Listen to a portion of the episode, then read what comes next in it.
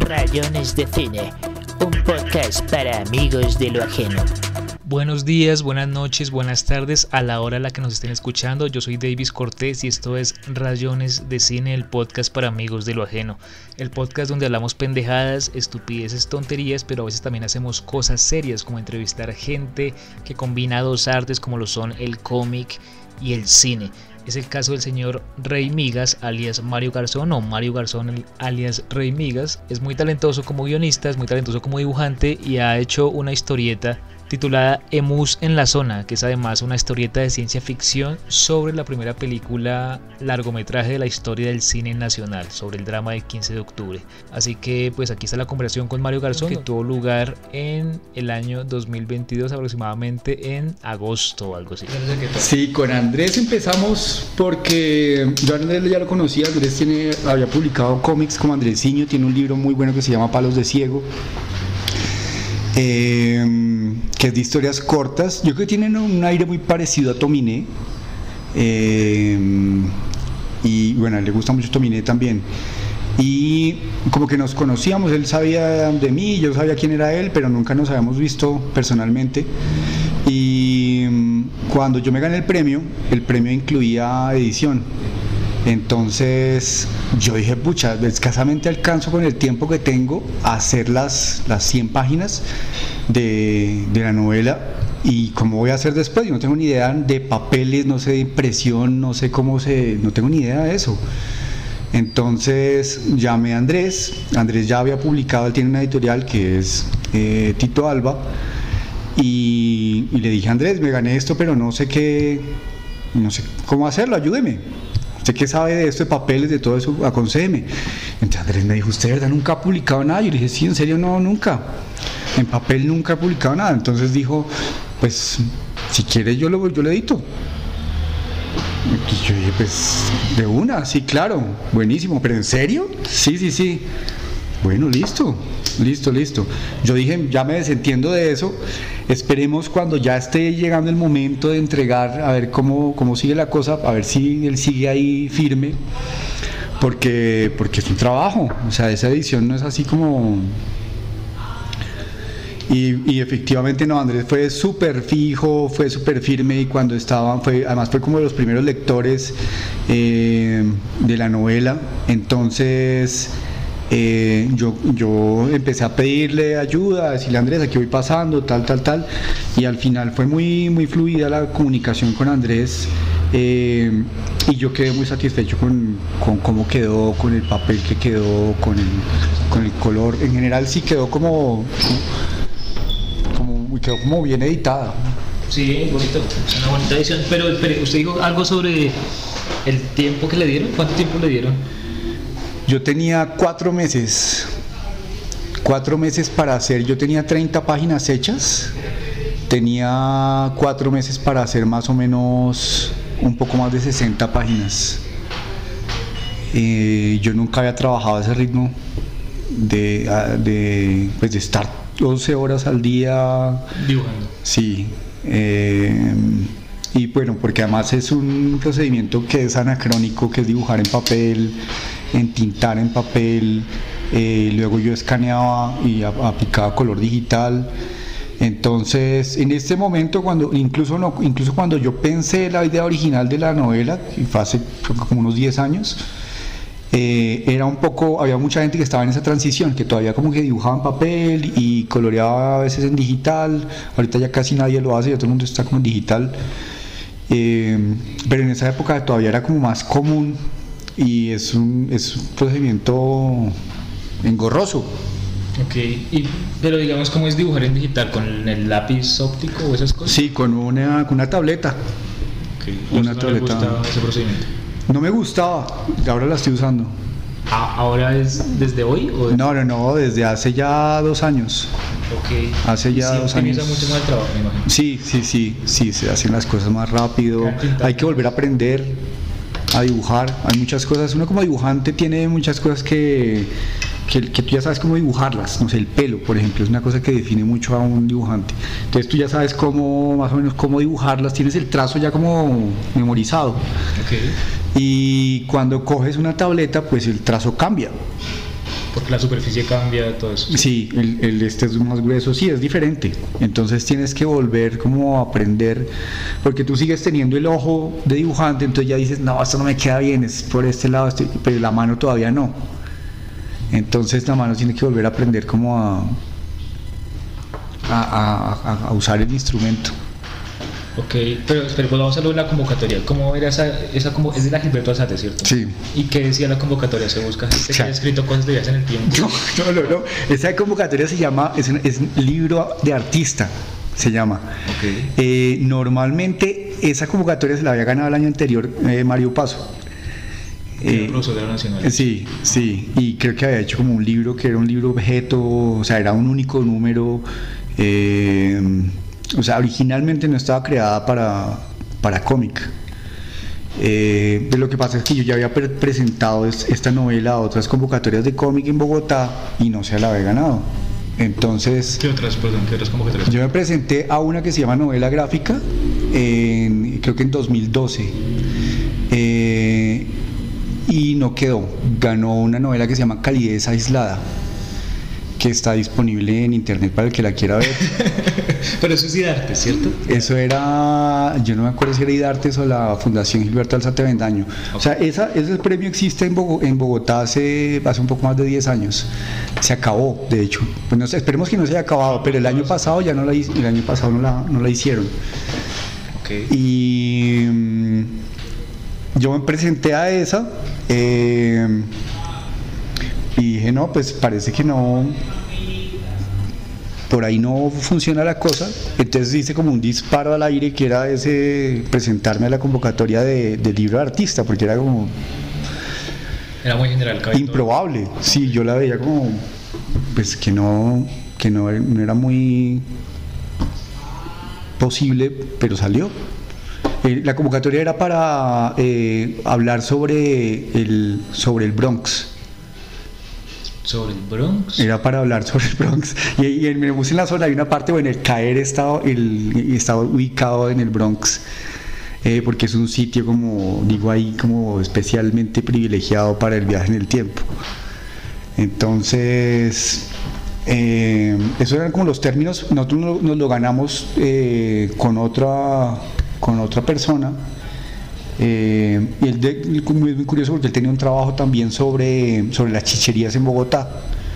Entonces, coincidencialmente, uno de los pocos testimonios de cuál es la vida nocturna de la clase trabajadora en Bogotá a comienzos de siglo es el testimonio de los dos asesinos de Rafael Uribe Uribe. Entonces, sí, sí, a él le, re- le recogen el testimonio para ver, para hacer la investigación del asesinato y gracias a eso uno sabe, eh, sí, que, que, se, que se fueron de chichería en chichería toda la noche, como hasta las 12 de la noche, a cuáles chicherías fueron.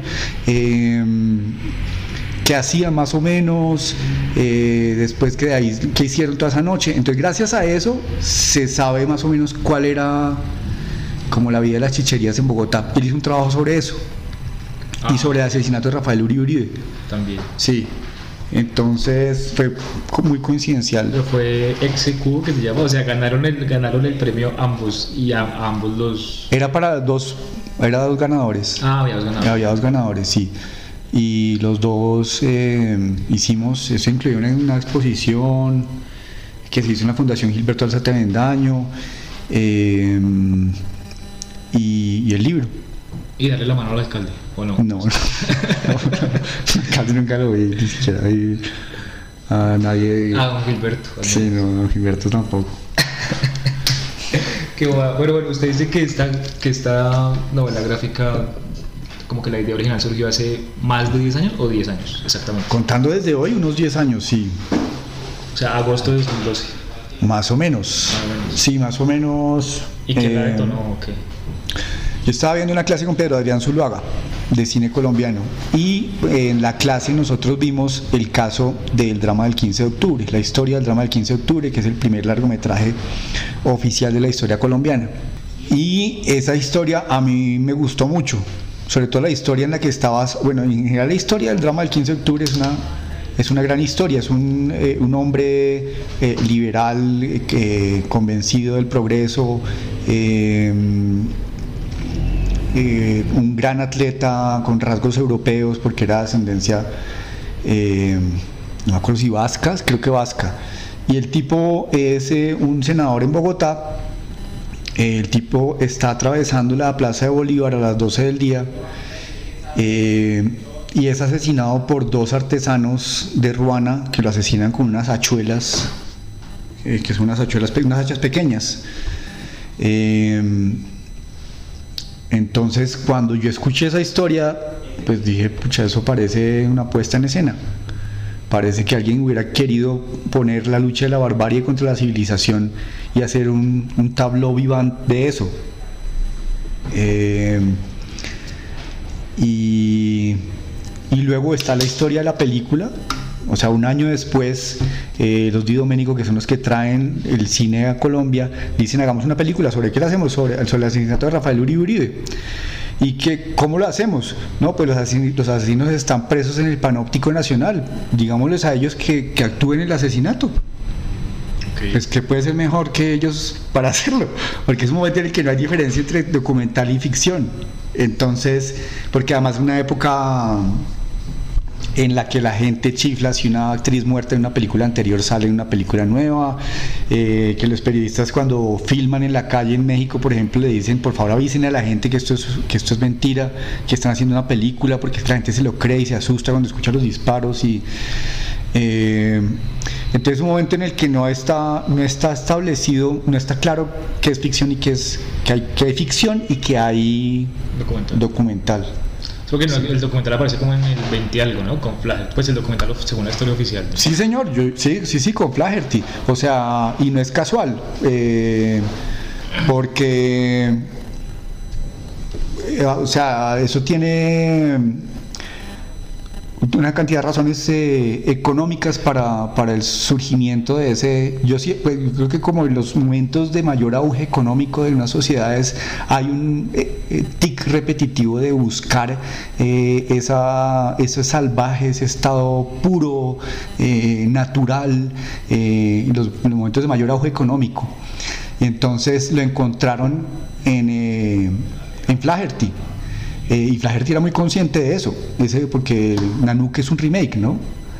Nanook hace la primera vez y le, él lo, ve el material y dice, esta no tiene ni pies ni cabeza, esto me aburre. Y se le quema, se le quema el negativo, que yo no sé son cuántas, no me acuerdo que son muchísimas horas y lo pierde. Y él dice, lo voy a hacer otra vez, pero yo ya he estado viendo todo el cine clásico eh, los inicios del cine clásico, pero ya digamos que cuando Flaherty ve ese sino ya hay una gramática creada, ya, ya Griffith ha hecho eh, los, los, principios de una gramática y ya tiene que tener comienzo, nudo, desenlace.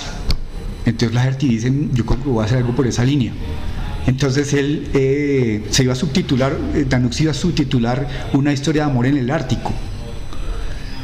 o sea, así de de artificial pensaba él hacerlo, ¿no? Y obviamente está toda la historia de, que Nanook no se llama Nanook, de que cuando cazan el pescado, pues no están cazando el pescado, están actuando, que la primera palabra que, que, aprende Flaherty de, del esquimal es, es, ¿cómo se dice? Ponuk, que es otra vez, otra vez.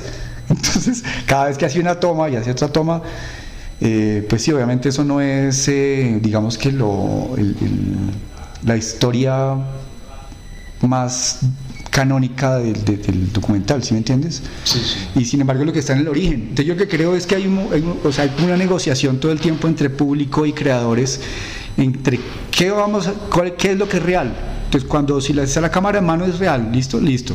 Si está, no sé, en los 70, si está granulado y es en blanco y negro es real, listo. Si en esa época, por ejemplo, el gesto cuando el Nanook mira la cámara, por ejemplo, eso en ficción no se podía hacer.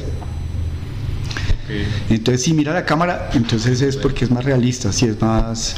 Eh, y eso es como una convención que cambia, que ha cambiado mucho durante el tiempo, pero que es una convención. Entonces sí, entonces aquí el drama del 15 de octubre la querían hacer en un momento, en un momento anterior a que esos códigos de, de qué es documental y qué es ficción estuvieran creados. Eh, y entonces por eso se van al, al Panóptico Nacional a entrevistarlos, y, bueno, no a entrevistarlos, sino a pedirles que actúen haciendo el, el asesinato. Eh, y ellos han pasado de ser dos artesanos a ser agiotistas muy prósperos en el, en el panóptico nacional. ¿Agiotistas? Sí, o sea que le prestan plata a, a un interés altísimo. altísimo. Ah, sí, ¿y cómo? ¿Desde la Exactamente, exactamente. Y, y obviamente el- al director de policía de Bogotá en ese momento, eh, a Correal, la gente de ahí en adelante le decía de general Achuela. La gente como diciendo, sí, ustedes pueden decir que legalmente no, no se puede mostrar quién lo mató, pero pues, nosotros sabemos. Entonces, eh, toda esa historia me Con encontré... la policía, supuestamente. Pues, lo- no sé, a Salomón Correal, desde ahí en adelante le dicen el general Achuela. Hay un señor que se llama, eh, que, se- que hizo un libro que se llama ¿Quiénes son? Marco Tulio Anzola Samper, que él hace la defensa, eh, él hace el- como todo el litigio legal para tratar de demostrar que, quienes habían estado detrás del asesinato de Rafael Uribe Uribe, y era un, eh, abogado muy próspero, y ahí se le acaba la carrera después de eso. Por ejemplo, él termina por allá eh, perdido, no- nadie, bueno, hay, hay gente que lo ha rastreado, pero ahí se le acaba la carrera al tipo. Entonces, él trata de decir que, que en el asesinato había una tercera persona presente, que no fueron solo los dos, eh, y tiene pruebas y pruebas muy convincentes de que de que Salomón Correal había inducido los interrogatorios de los dos asesinos, de que el primer eh, investigador del asesinato, que es Lubín Bonilla, a él lo sacan y lo mandan también a un pueblito remoto, porque Lubín Bonilla era el, el- el investigador, el estudiante estrella de la recién creada Escuela de Investigación Criminal. Y, y cuando Luis Bonilla empieza a mirar, él dice, estos manes no fueron. Hay alguien detrás que está pagando, que está patrocinando el asesinato, eh, y le lleva esa información a Salomón Correal, a él lo cambian, lo cambian. Investigador, cargo, sí. Entonces toda esa historia es, tiene mucho, Muchas cosas ficcionales que Sí. parecen ficcionales. sí, que parecen ficción y, y que son pues como muy elocuentes, que son de, de la historia del país, de, de cómo funciona, de cómo funcionaba, La institución. sí, sí, cómo funciona, Porque yo tenía una pregunta y es, o sea, los de Doménico quieren hacer eso, pero ¿por qué pueden hacer eso? Es decir, tienen tanto poder como para decir, préstenme a esos presos y me los traigo para acá para grabar. Hoy en día sería muy difícil, ¿cierto? Hoy en día sería difícil, pero sí ellos lo tuvieron. Sí, los, de hecho, no sé cómo habrá sido la gestión. Los Doménicos estaban muy bien relacionados. Eh, en ese momento, no sé cómo habrían hecho la gestión, pero sí ellos lo lograron, porque incluso está la, la anécdota de, de cuando ellos pasan la película en Girardot, eh, que lo hacían al aire libre, ¿no? Simplemente ponían un, un lienzo grande y ahí proyectaban la película. Entonces, eh, un asistente, un seguidor de Rafael Uribe que están viendo la película, saca una pistola y le dispara En la pantalla. a la pantalla, sí. Entonces, o sea que sí los, los filmaron, porque es que lo que pasa es que esa película solo quedaba, solo sobrevivía un fotograma, porque desapareció completamente. Creo que hace poco encontraron un poco más de material, pero de esa solo había un fotograma, ¿Y cómo desapareció? ¿En un incendio o algo así? ¿O qué? no sé, no sé, no sé. A mí me parece que fue en el, en el Bogotazo, en algún lado, que ya no me Le acuerdo echan la dónde. culpa al Bogotazo de todas las cosas que desaparecen. Sí, sí, sí. Sí, sí, sí. Pero si nadie sabe, ese fue el ¿Eso Bogotazo. fue el Bogotazo o, sí, o, o qué? ¿O en, el, o en la muerte de Galán? En, la- en una de esas dos cosas desapareció Sí. todo. o sea. Sí, Ah, en la del DAS. Sí, Ah, bueno, sí. sí, bueno, ya. No, DAS. O, o en lo del espectador. Eh, Entonces, bueno, esa historia yo la había escuchado y quedé, quedé muy prendado a la historia. Dije, eso parece una puesta en escena, parece que un colectivo artístico viajara del futuro a ese año 1914 a hacer una puesta en escena. o sea, esa Eh, fue su primera hipótesis. tal cual, No la, tal cual. No, no la tercera de la cual es la primera. Sí, fue como. Sí, había, había que hacer como un texto sobre, sobre esa película y yo es, en ese texto y- es como el primer embrión de la historia. En ese primer embrión eh, no era un colectivo, no eran, no eran siete los desmanes, sino que era un Ikikomori. eh, obsesionado con él como historiador, eh, que era quien hacía toda la investigación y quien y, es como el primer embrión. Pero además de eso, en la revista ACME había salido, es como en el 93, había salido una, un cómic sobre el asesinato de Rafael Uribe Uribe. Eh, ahí no le decían Rafael Uribe Uribe, se tenía otro nombre, eh, y es sobre un tipo que va a la Biblioteca Nacional, encuentra un libro y a través del libro viaja en el tiempo y viaja a la época de Rafael Uribe Uribe. Ah. Yo debí leer ese cómic antes de tener 20 años, no sé, a los 15 años cuando salió eso. Y yo no me acordaba del cómic. Eh, cuando escuché la historia de la película, entonces yo, yo empecé a escribir un guion pensando en eso, eh, con, el, con el Ikikomori, etcétera, etcétera. Y, y yo no me acuerdo, como unos 5 años después volví a ojear una revista y me volví a encontrar con eso. Yo dije, eso debería estar allá en el fondo de mi memoria. Y volví a salir con, con el guion de Mus. Ok. ¿Y, y- y cómo se llama el autor de ese cómic que también es Víctor Velázquez. Víctor Velázquez. Víctor Velázquez, él era, es un gran dibujante. Yo lo contacté, le dije, va a ser una novela y está inspirada en ese cómic que usted hizo. Ok. Eh, pero no, no seguimos hablando. O sea, no... O sea, el man dijo, sí, chao. Sí, exactamente. sí, ah, chévere, bueno. chao. Muchas gracias. Sí, Pero, pero ese primer texto que usted le entrega a Pedro Adrián, supongo que era como para una entrega de clase, ¿era un texto de ficción, un ensayo, un artículo? ¿Qué formato era el texto? Uf, es complicado. Ahorita no sé, porque yo me acuerdo que contaba lo del Ikikomori. Entonces no sé cómo. Que igual para Adrián era como que alguien que dejaba que ese tipo de cosas entraran. O sea, no tenía que ser eh, un ensayo. Yo me acuerdo que comenzó como un ensayo y luego, y luego en algún punto yo decía, pues que esto parece tal cosa y contaba toda la historia que me había imaginado. Ok. ¿Y por qué le parecía importante que fuera un colectivo artístico el que, el que viajara a hacer eso? A mí después me surgió la idea. Eh, inicialmente era un, Una sola, una sola persona. una sola persona, sí. Eh, y luego eh, yo creo que pensando un poco en Alien, eh, pues es que Alien tiene... A mí me gusta mucho Alien. Ok. Todas. No, no, la primera. Solo la primera. Sí, la primera. Y mm, tenía como, a mí me gusta mucho algo que no tienen las posteriores, que es que en Alien tú ves cómo era un lugar de trabajo en los 70s. Tienes un, un cowboy que es como el jefe, tienes eh, el negro y Harry Stanton que son como los sindicalistas, eh, tienes las dos mujeres que, que están tratando de mostrar que ellas también eh, pueden tomar decisiones. entonces es como una radiografía de, de lo que era un lugar de trabajo en los 70s. Tú ves las recientes y las relaciones entre los personajes no son, no hay relaciones, no tienen, pues yo no sé, no- a mí no, Las recientes. Sí. O sea, las de Covenant y esas, ¿sí? Por ejemplo, sí, Que son como precuelas o algo. sí, sí, sí. Pero digamos, Aliens, la de Cameron, nada. A mí no me gusta, a mí no me gusta, sí. Porque alguien podría decir también, ahí en ese grupo de marines se puede ver cómo es la relación de los personajes en Sí, los 80. sí, Ah, sí. Sí, pero, eh, pero no es lo importante. O sea, no sé, en, eh, si la de Cameron tiene, eso es lo que, creo que él lo decía, no es una película de Vietnam hecha en el, hecha en el espacio. Una película, sí, de militares, Sí. más bélica. Y bueno, la de Fincher, supongo que nada. La de Fincher sí, a mí pues sí tiene cosas como dirección de arte que son, que son chéveres. Eh, en Fincher siempre la- la- el diseño de producción siempre tiene algo que decir, hasta sus películas más flojas.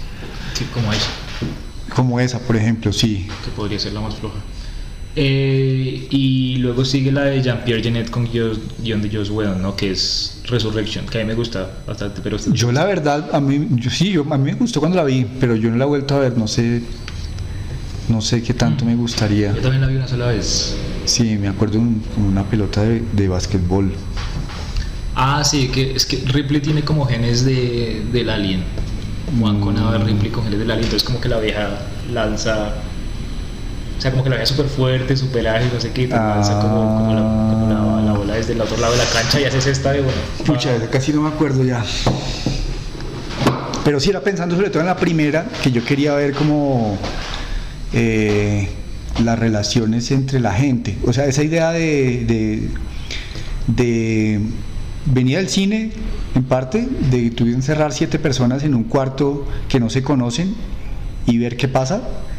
Eh, que también venía de, de- de todas esas eh, capacitaciones que le hacen a uno cuando entra a cualquier trabajo de esos, que también son un grupo de gente que no vi- vienen de lados completamente distintos y los encierran en un, en un salón para enseñarles lo que hay que hacer y de esa experiencia, como de poner un poco eso en algún lado. Como el método, ¿no? La, la- Exactamente, exactamente, sí.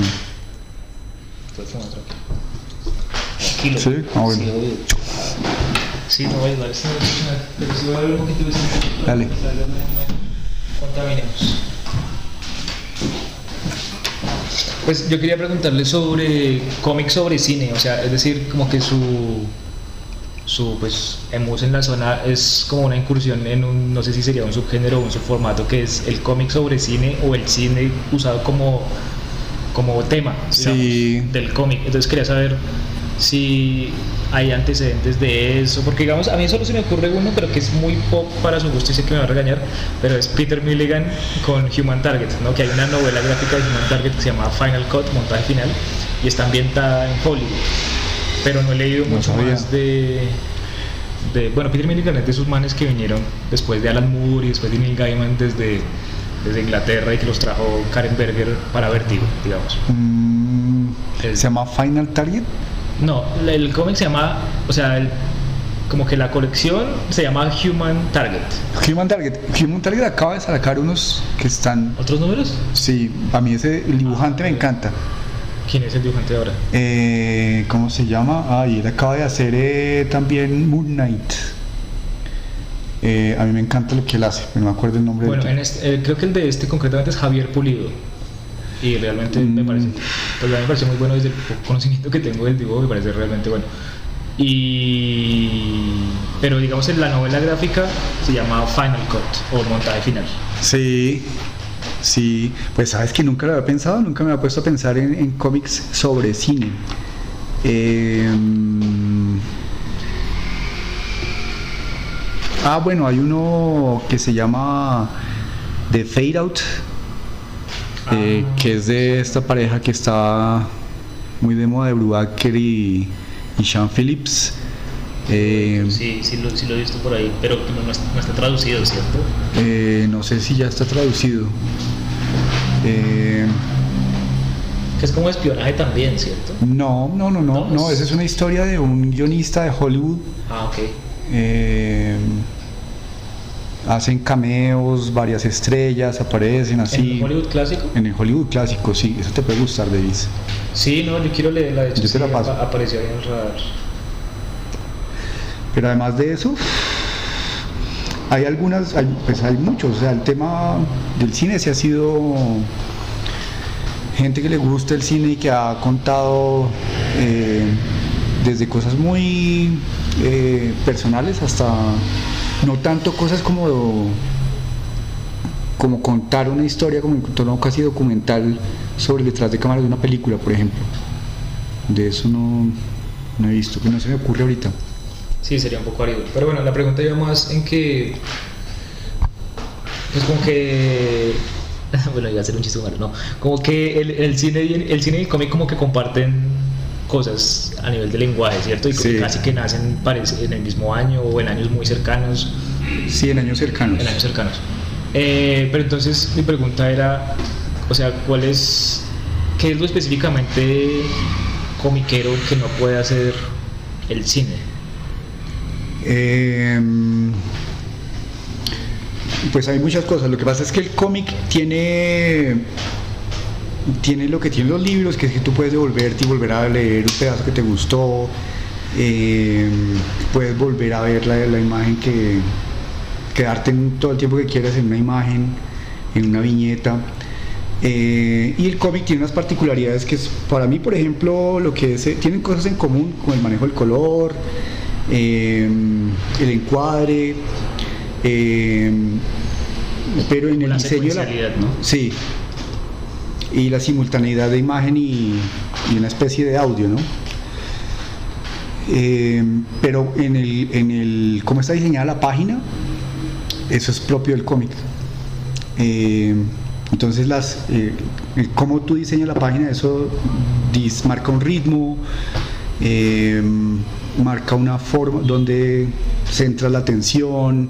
si tú haces viñetas de ángulos rectos o haces viñetas oblicuas, eh, si, si sangras las viñetas, o sea, las pones al borde de la página o no, eh, si haces el- lo que llaman el splash, que son las dos páginas en una sola, que esos, esas, ese tipo de cosas no las puedes hacer en la pantalla. O sea, la pantalla, hay gente que lo ha hecho, ¿no? Acortar, empequeñecer la pantalla, agrandarla.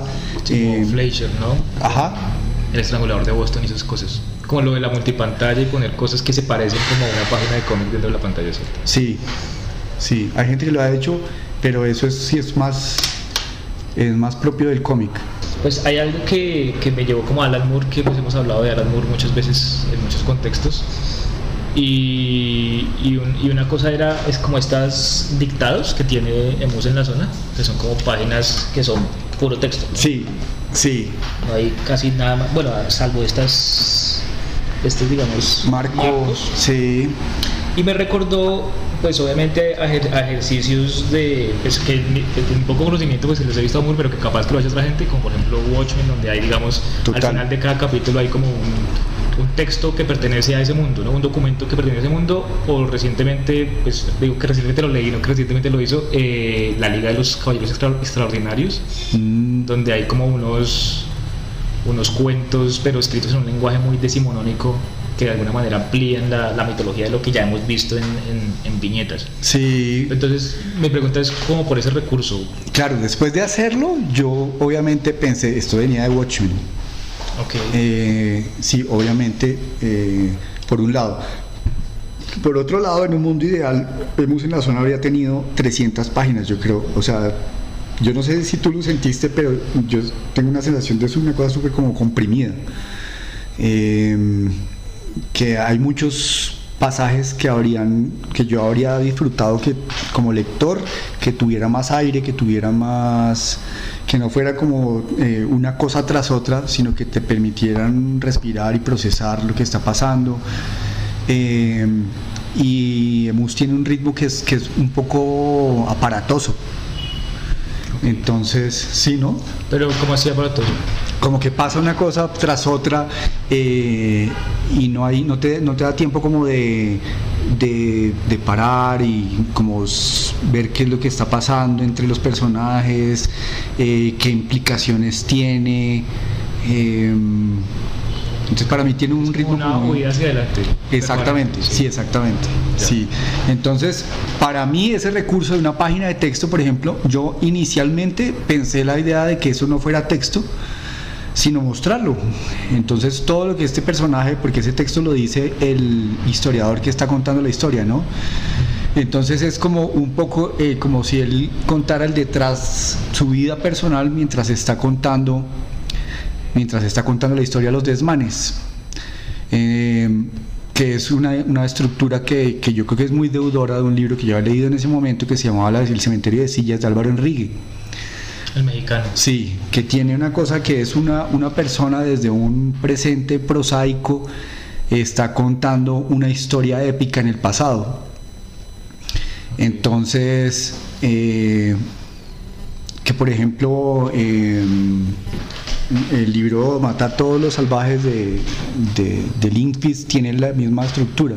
Entonces el tipo desde su presente dice, no, yo estaba reuniendo los, los disquets eh, y los ponía, porque es en una época de disquets, los ponía en, en tal lado y de- creo que me voy a ir a tal otro lado para viajar y entonces se va a otro lado a viajar. Mientras está contando esas cosas, esas cosas menudas de su día a día, está contando la historia de las masacres eh, en África. Entonces, ese, esa, esa, esos dos terrenos eh, me, me atraía mucho. Eh, y la forma que encontró en Emus en la zona era ese como presente prosaico desde el que se está narrando la historia. Eh, un personaje, porque está, siempre esas historias están como narradas desde una neutralidad.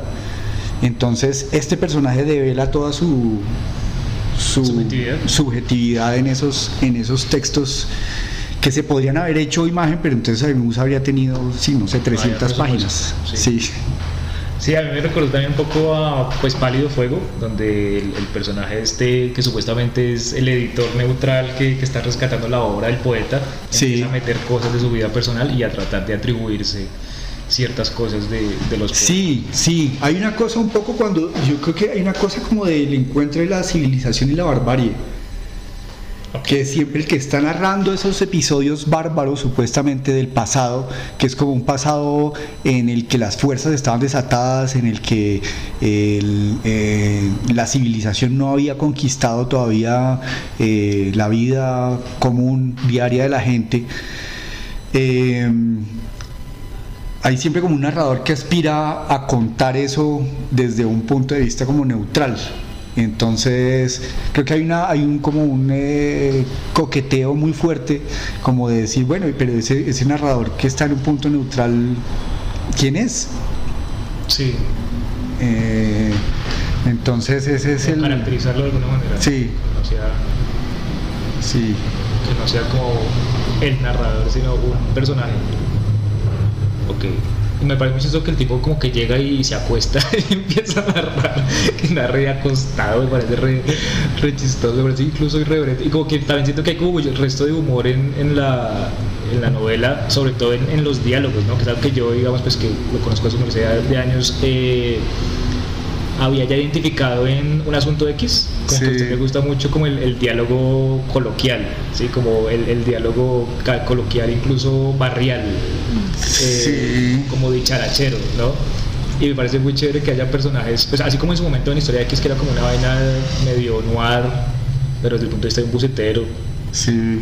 Eh, como que era, era, era muy chistoso ver en, el mundo noir que, que, es algo como medio, pues a pesar de que es muy callejero y eso, pues como verlo en, en términos barriales bogotanos. Sí, Acá sí, sí. ciencia ficción con gente hablando barrial y diciendo tenga la bondad y cosas así. Sí, sí, sí, Ahí, y eso, o sea, eso es un poco complicado porque es un guion que yo escribí hace 10 años, ¿sí me entiendes? Entonces, hay cosas que uno las mira ahora y uno dice como, esto no sé si lo habría dicho de esta manera o en fin.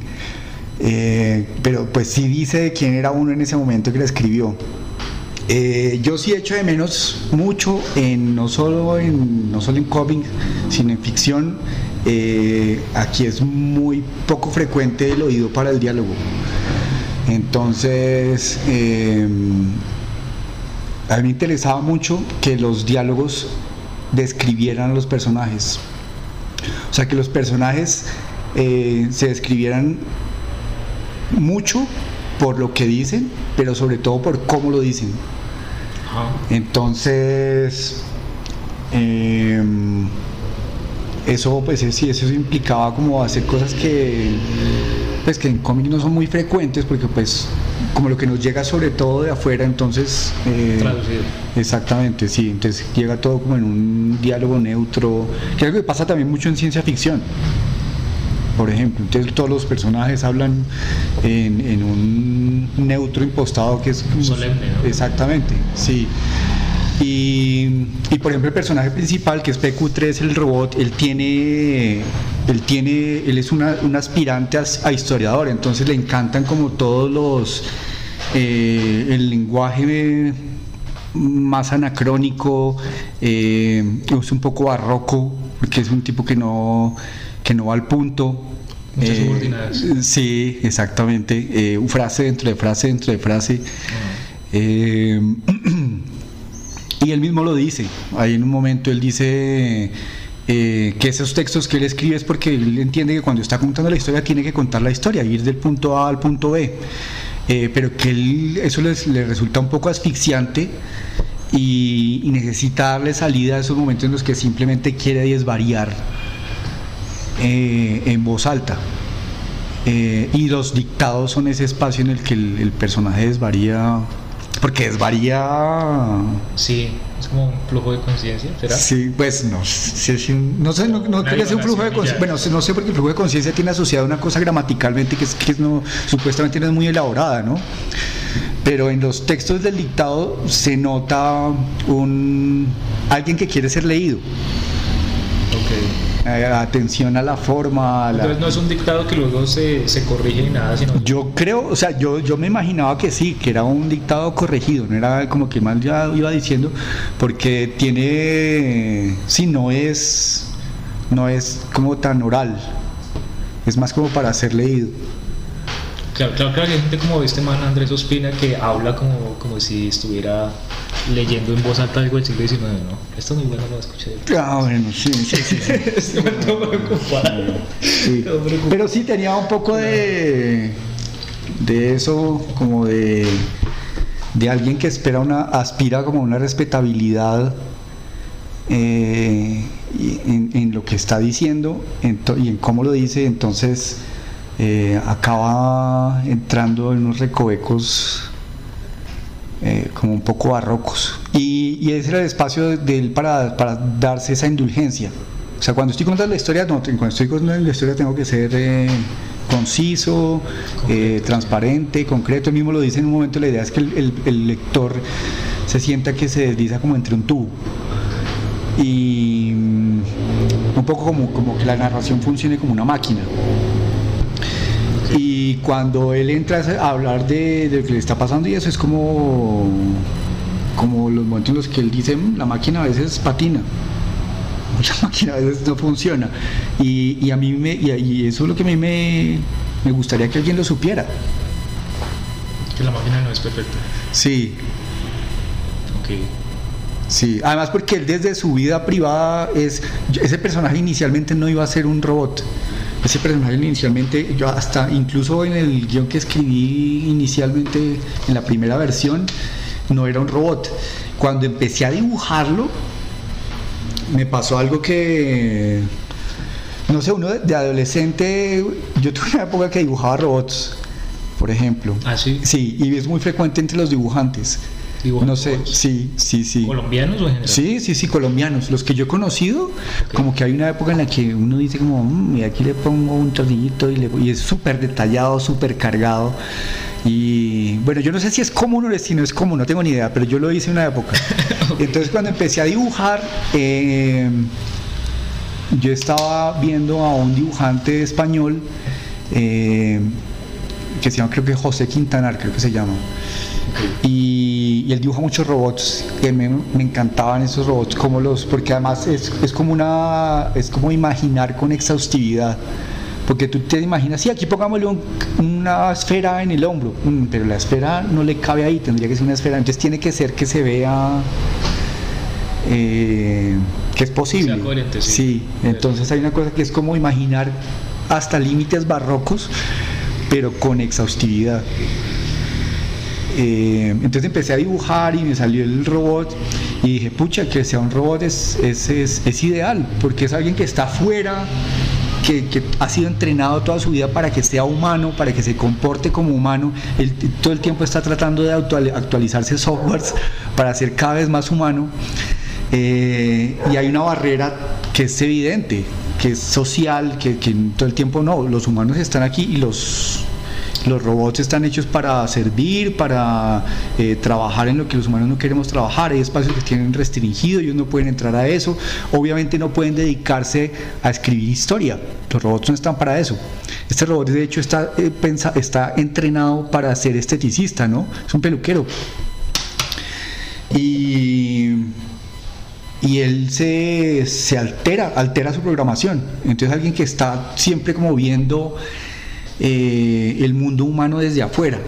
Entonces eso me permitía darle dos cosas, darle una, una especie de como de esa tensión entre querer pertenecer y, y rechazarlo al mismo tiempo.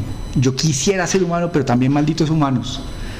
Ok. Y, y también una, una frialdad para ver lo humano, como lo vería alguien, hay un momento en el que él describe, por ejemplo, las, eh, la, música y el amor filial de los humanos, que es una cosa que para él es como rarísima, como eso no lo entiende.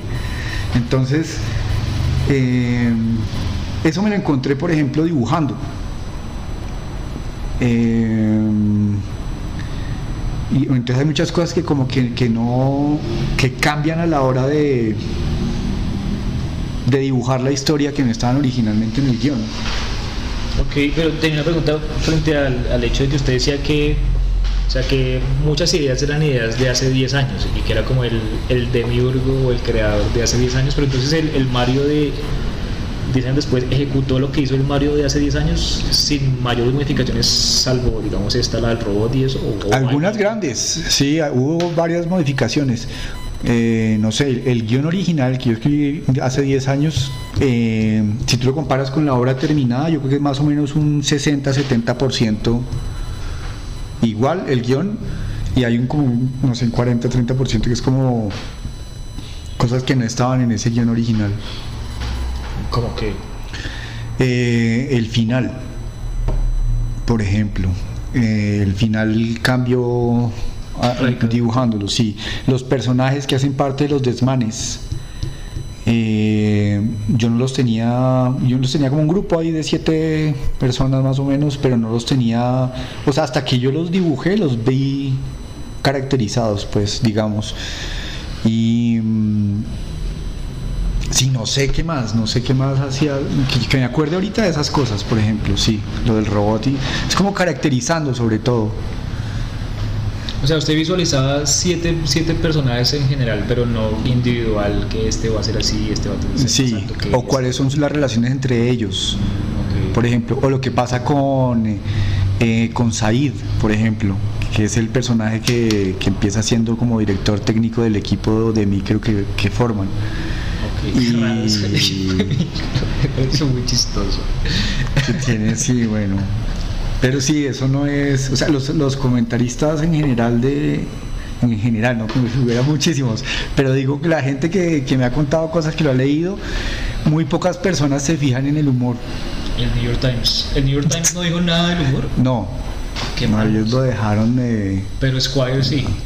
Sí, sí, sí, sí, ellos... No, tampoco. ¿No? No. Pues no sé, pues de pronto es porque a mí me da mucho, a mí me parece muy, o sea, digamos que sí le presto mucha atención al, al color del diálogo, justamente porque yo no tengo esa habilidad, bueno, y porque digamos como lector de novela negra, pues en, en la novela negra bien hecha, o como de autores así muy talentosos, el diálogo es, es, es fundamental. Sí, sí, sí. no- Nosotros hablamos del Mor Leonard. El Mor Leonard es un tipo que te hace un convicto jamaiquino, eh, te hace un, eh, un, eh, un abogado de Boston, te hace un industrial texano, eh, y todos se meten en el slang de cada uno de ellos. Uno los lee todos en, en- en español neutralizado de traductor español, en españolete. Que no es nada neutralizado, ¿no? Exactamente, pues eso que nosotros consideramos eh, lo que la industria editorial ha, ha establecido como el, como el neutro, sí, pero pues sí, para mí eso- Elmore Leonard es, es un es un maestro y eso no lo hace solo él, lo hace eh, Higgins, Hammett. eh, y, y yo creo que eso es parte de lo que es de lo que está en la raíz de la novela negra.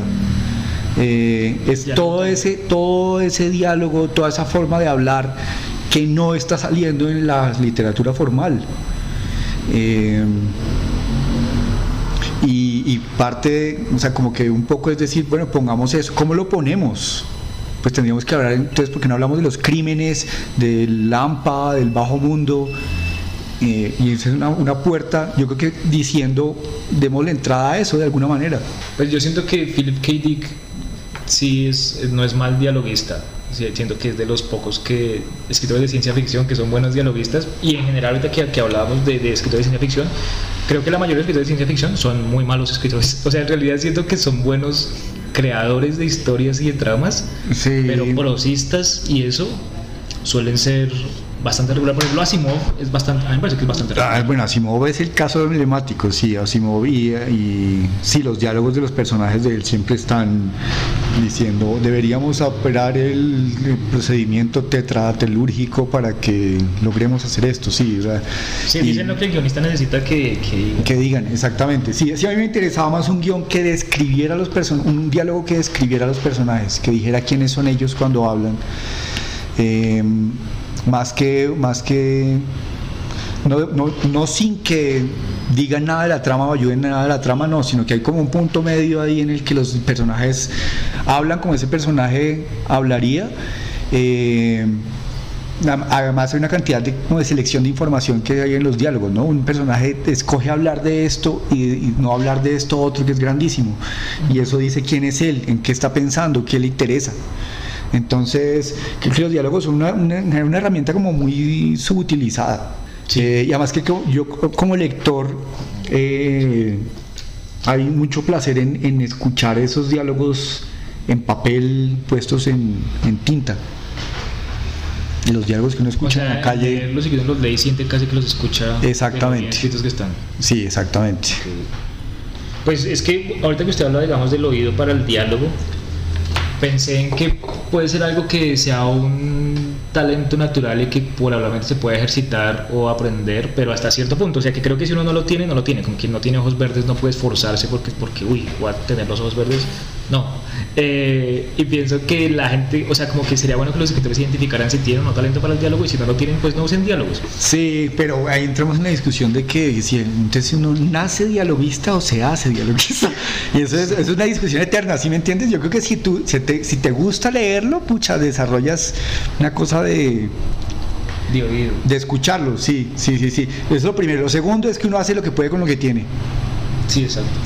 Entonces... creo que es como el cantante, ¿no? O sea, hay gente que puede afinar, pero si no tiene un timbre de voz agradable para escuchar, pues no, no, no la va a lograr nunca. Sí. Pensaba, por ejemplo, en García Márquez, que es como el peor dialoguista de la historia, y como que él no lo sabía, o, nadie se lo dijo, o no entiendo si después de determinado eh, prestigio. Sí, pero lo que pasa es que no es él no lo usa en, sí, en el sentido que lo usa en la novela negra, si eso sí es, es claro.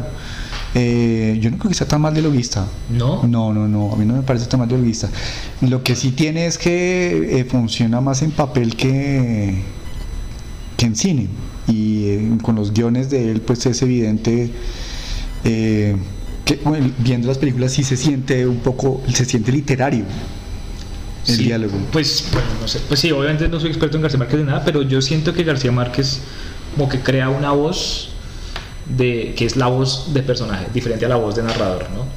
Pero no crea voces de personaje, sino crea voz de personaje costeño y esa misma voz la usa para todos sus personajes. O sea, esa típica que uno dice todos los personajes hablan igual, que es como una de las críticas que uno le hace al comillas mal dialoguista siento que podría caberle a, García Márquez. Y como que uno siente que todos meten un carajo de vez en cuando, casi en el mismo punto y en un momento y todos están relacionados con ir a almorzar. Y bueno, sí, o sea, no sé, no, no disfruto mucho de, García Márquez, lo disfruto mucho más cuando está narrando sin usar, sin usar el diálogo. Y cuando veo que viene el diálogo, o sea, estoy viendo así la pantalla, veo que viene el diálogo es como me asusto, o sea, me pongo tenso y digo no, porque viene bien, viene bien y baila, llega el diálogo y Sí, sí, lo que pasa es que sí es una materia que, que, es, em, que es muy rica. Em, o sea, cómo, cómo difieren eh, la gente, cómo habla, eh, y además acá es muy rico, eh, cómo un tolimense habla distinto de un, de un santanderiano, cómo eh, incluso pues para mí, porque nosotros somos cachacos, nosotros distinguimos eso entonces, pero para mí es muy diciente siempre eso que los costeños, por ejemplo, eh, para uno todos son costeños, ¿no? Y ellos entre ellos, ellos escuchan y dicen, este man es barranquillero, este man es de Montería, o es guajiro, eh, o es del interior, o es de la costa.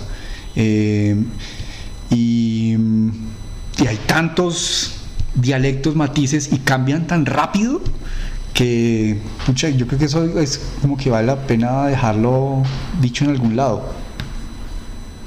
Aquí puede ser, bueno. Sí, Es que yo aquí contando hay una, una, cantidad de cosas que uno se acuerda de cómo, cómo construye, cómo fue la historia del origen de, por ejemplo, de, una, de cualquier obra. Pues en el caso de Muse en la zona estuvo durante, o sea, estuvo congelado durante muchísimo tiempo. Yo escribí ese primer guion que, que, que no fue premiado. Eh, y, después, mucho tiempo después, volví a coger el guion y... lo reescribí. Exactamente, sí. Sí, ok, ok. Sí, es un ejercicio raro, ¿no? Porque es como uno hablando con, con el uno mismo de hace 10 años. sí, es muy raro. Es muy, uno se puede odiar y por el odio a lo mejor hay un material que es valioso, pero usted es el peor lector posible, por el mismo tiempo es el único disponible, entonces puede odiar el material y decir esto va para la caneca. Sí, Claro, sí, no sí, y al mismo tiempo puede haber indulgencias, ¿no? Hay cosas que uno dice, pucha, esto me acuerda cuando, Claro. eh, que para mí era importante en ese momento tal cosa y que, y que a veces en la historia no... Tengo que rescatarlo. Sí, Sí, pues a mí, digamos, recientemente pasó con algo de hace 10 años, por eso me parece muy coincidencial y lo he recalcado mucho porque hace 10 años yo intenté escribir como una novela sobre el mundo del DVD y como la relación de un cinéfilo bogotano con el mundo del DVD pirata. sí. No salió publicado, yo lo leí, ¿no? No, ¿No? no, ojalá. Mm. No, estaríamos en Miami en este momento, eso yo sé que no se lo publicado, pero estamos en Miami, no te puedo molestar. No, entonces como que lo intenté así como con una voz primera persona, adolescentosa, tal. Eh, y, sí, pues la terminé y como que usé un taller de, de artes de, de novela como para medio terminarla, aunque Pedro Vara no sirvió ni miércoles, bueno, con Pedro Vara. Y, y la terminé y como que la presenté a un concurso y, y obviamente no gané. Y entonces dije, ah, bueno, pues ya, sigamos. Y, y estaba escribiendo otras cosas. Pero entonces recientemente como que me dio por jugar a la crónica por haber leído una vez que se llama Ana Wiener, ¿no? Valle Inquietante, Uncanny Valley, ¿no? No, Bueno, ni idea, ¿qué es eso? lo publicaron en libros del asteroide en español y en, y en inglés, pues obviamente no asteroides. Y es como una vieja que era literata, eh, trabajaba como para una editorial y estaban como tratando de construir una especie de aplicación para, para la editorial. Y eso la ha llevado a la vieja a conocer un poco de gente de Monument Valley y la vieja termina renunciando a ese trabajo y metiéndose al mundo de Monument Valley en una startup. Entonces es como eh, el mundo, o sea, la venden así como la crónica autobiográfica, a veces la venden como crónica, a veces la venden como autobiografía, a veces como memoir de alguien que muestra cómo son las startups en realidad, pues a partir de un relato en primera persona de yo era de este otro mundo y me metí acá y lo escribo. Y realmente la vieja lo hace muy bien. Mm, y pero, Es chistosita y todo. ¿Ah, sí? Ah, sí. ¿Y pero qué negocio monta en eh, Monument Valley? No, pues no es que denuncie así como que hay narcotráfico y... No, no, no, pero ¿qué negocio monta? O sea, ¿qué...? qué Ah, qué ah bueno, sí, no, esa es realmente la denuncia, sí. No, un- una startup de análisis de datos, o sea, análisis de captación de datos. Ah, ya, ya, ya. Es como que realmente las empresas les pagaban a la startup de ella para los datos de determinados clientes. Y como que había un cuento de que, así como no les sabía que era ficción y que era documental, eh, como que la barrera ética no estaba clara. Entonces era como, bueno, ¿qué, qué tan ético es que yo, o sea, puedo socar información de esta gente? Sí, porque el algoritmo lo permite, pero Sí. debo hacerlo. Sí, sí, Eso. sí. Sí, como eso- esos- está en ese punto. Sí, esos momentos, de, esos momentos son muy interesantes de las industrias cuando están arrancando y todavía, todavía no, no está como muy establecido cómo, cómo funcionan. Hay, hay, es- esos momentos son muy interesantes. Oiga, y hablando de eso, Silicon Valley, ¿vio la última temporada? ¿Vio la- Sí, terminó? ¿Vio el sí, sí, yo me la ok, acabé, a mí ¿qué me gustó. A mí me gustó, sí, sí, sí, a mí me gusta. Esos, los actores no han tenido vida después de eso, ¿no? No han tenido así Sí. como, pues, Pues el man que hace del indio este, el man está... Ah, bueno, sí, pero es que el indio es bueno. Y todo. Sí, sí, sí. Sí, pero es que el indio tiene una de estándar. con La Roca, creo, incluso. Sí. O, o no, con, con Dave Bautista, la cosa como, sí, como una película como de acción cómica y todo. Sí, de, ¿cómo se llama eso? Es un género, ¿no? De pareja de. Body movie. Sí, sí, body movie total. Como Cop Out, sí, tal cual. Es Eh, bueno, a mí ese man me pareció muy bueno. Sí, no, el man lo hace bien, el man lo hace bien. Y. Y bueno, los otros, eh, el otro, el que hacía como el satánico y eso, que ese Sí. man es muy raro porque están las películas de Spider-Man. Ah, sí, ¿no? Sale Y, por ahí. y- y- es muy raro porque cada vez que termina una, pe- una película de Spider-Man su recorrido por cartelera, no se estrena en Marvel, eh, digo, en Disney Plus, sino en HBO. O sea, primero se estrena en HBO, eh, luego pasa un rato en Netflix y por último, cuando ya todo el mundo ya la ha visto, ahí sí. Entonces es muy raro porque deben tener un contrato muy raro como Sony y Warner o HBO. O sea, Mm, como que sí, como que esa vaina está dudosa, pero bueno, en fin, porque estamos hablando, no, por Silicon Valley, no, a mí me pareció, me pareció bueno, y me pareció, pero me parece raro como que este man esté actuando en las películas de, de Spider-Man, porque hay otro man que hace de Leon en Curb Your Enthusiasm, que también actúa en esas más películas, y como que están los dos personajes juntos, entonces uno no puede dejar- de pensar en HBO cuando los ve ahí en esa película.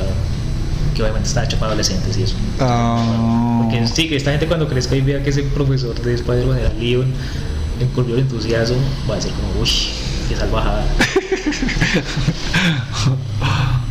Pero bueno, en fin, eh, TJ Miller baila, ¿no? Muy raro que lo hayan Él estaba haciendo, él salió una película de emoticones, ¿no? emoji muy. Sí. Sí, y él decía que esa era su mejor película, que esa era su obra maestra. Ah, sí. Y ahí creo que hace solo una voz. Qué raro, pero lo decir por molestar o no. No sé, bueno, con él, con él nunca se sabe. Sí. Pues yo vi, digamos, su show de stand-up que está en HBO y me pareció como mucha gritería y ya. Pero el man en la serie sí es muy chistoso, o sea, ese Sí. personaje de.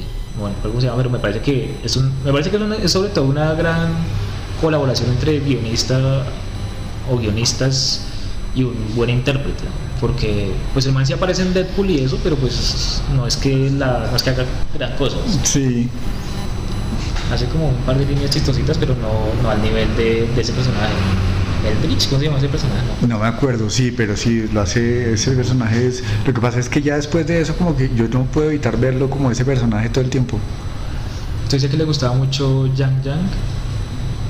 ¿O algo así? Sí, el que hace del el, el, el chino que está ahí, en el- sí. Sí. Y que el man después cobra importancia porque se vuelve como dueño de, de todo cuando este man ya lo sacan de la serie y termina siendo incluso como un villano. A mí me pareció rara la temporada que, que era como ya en la empresa propiamente de ellos y que tienen como una crisis en los primeros capítulos y es que todo el mundo se le va al man y entonces el man se pone a programar solo y tú ay, les demuestra que... Sí, y que vomita cada vez que habla en público. Sí, Sí, sí, sí. estuvo- sí, bueno, digamos que no, no, es, no es que haya sido mis favoritas, pero un momento en que, en que ya le cogí el gustillo, pues. Sí, es como que la, se le nota mucho la necesidad de tener que hacer otra temporada, o sea, como que la historia, digamos, casi siempre va hasta una o dos temporadas y ya, o tres así máximo, pero como que tantas no es necesario y se les nota mucho como, que ya están forzando y como que pues, igual forzados escriben bien y hacen cosas buenas, pero se nota mucho ya que están sobre explotando la historia chistoso el, el gag del man que era cristiano, que era gay, pero que se avergonzaba de que dijeran que era cristiano o algo así, ¿no? ¿Cuál? Yo no me acuerdo. El no bueno, el man trató de montar la nueva internet, ¿cierto? Y hay un momento en el que tiene como una reunión con unos manes como de varias industrias, como un poco manes lo van a apoyar. Y entonces hay un man que es tiene como una especie de página tipo gay así tipo Ah, no sí, sé sí, sí. Sí. Pues entonces después el man dice en otra reunión que el man es cristiano y como que era una imprudencia y, t- y todo, sí, todo el mundo se le va encima. Sí, sí, sí. Sí. Bueno, en fin, sigamos. Eh, uy, me pareció muy chistoso lo de pagar con agua. O sea, lo de que hubiera una moneda en ese mundo que fuera la- Sí. O sea, como que pensé mucho en. en. en In Time, ¿Qué es en eso? el que pagaban con tiempo, ¿no? La película está de Andrew Nichol. Sí, es de Andrew Nichol, ¿no? No sé qué es eso. ¿no? Bueno, una película de Andrew Nichol. ¿Sabes quién es Andrew Nichol, no? Gattaca No. y esas pendejadas. Ah, ya. Bueno, sí. Gataca sí, pero no, no, ok. no identificaba al director. Eh, es que él era solo guionista antes y después se volvió director. Pero bueno, el caso es que en In Time eh, hay un momento en el que como que la, la gente toda logran hacer algo como para que la gente toda se vea como de 25 años, que es algo que me parece muy raro. Y como que paga las cosas con tiempo, entonces como que paga tantas cosas y, y cuestan dos días y tantas cosas cuestan. Sí. Como que lo descuenta aquí como de un chip que tienen y como que uno le puede dar tiempo al otro así y tal. Y bueno, sí, un poco, hay, hay un poco de cosas así todas, todas raras. Sí, sí, pero sí. es una sí. historia como Bonnie, tipo Bonnie and Clyde. Como, como, sí, como romance, gangsterismo, no sé qué. Pero dentro de ese mundo, digamos. Mm, eso suena bueno.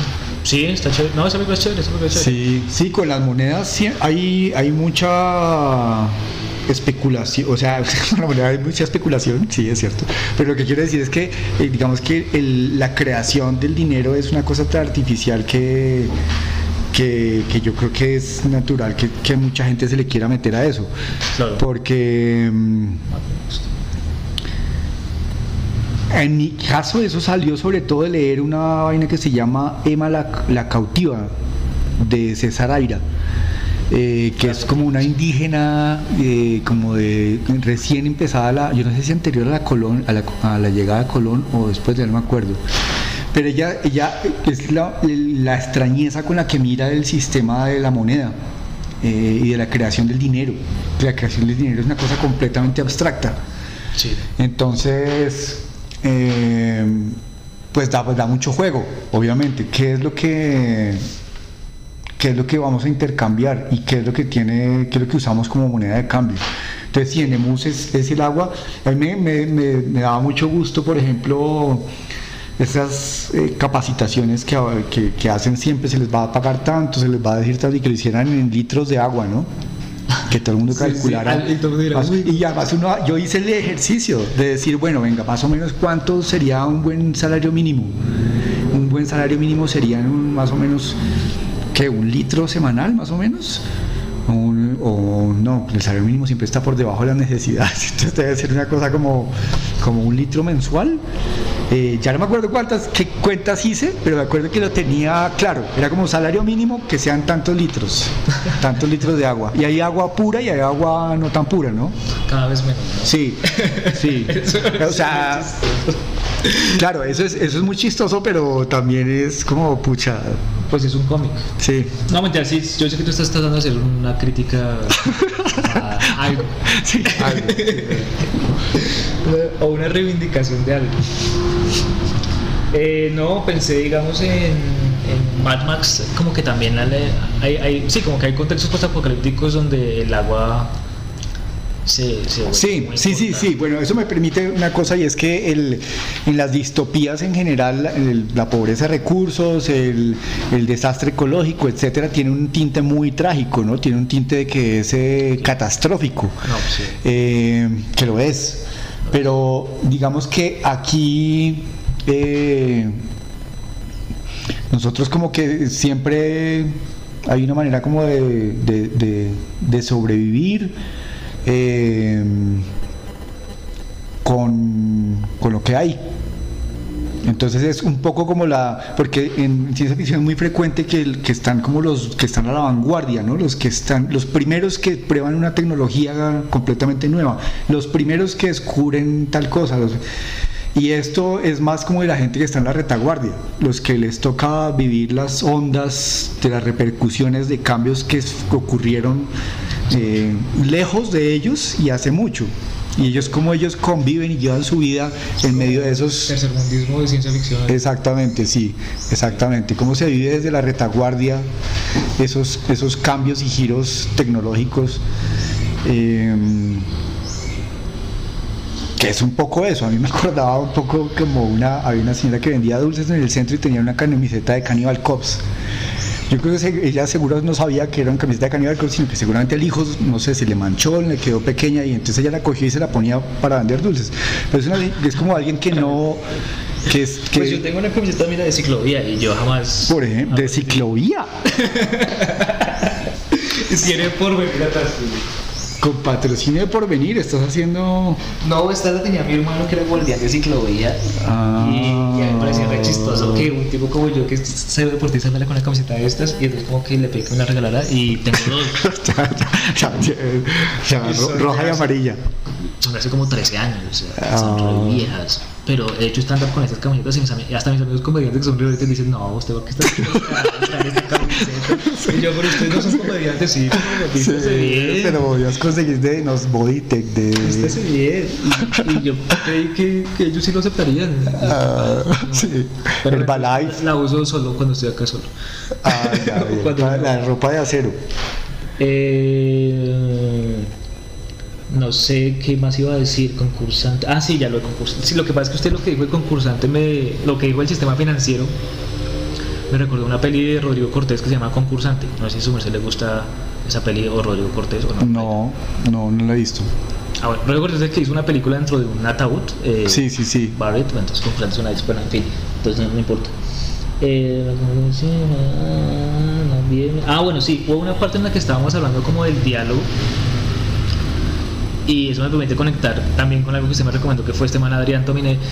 Y, algo que, que, me pareció, digamos, chévere a nivel formal del mencionado Tominé es que hay momentos, o sea, como que hace un, un uso muy, muy eficiente de, de los globos, ¿no?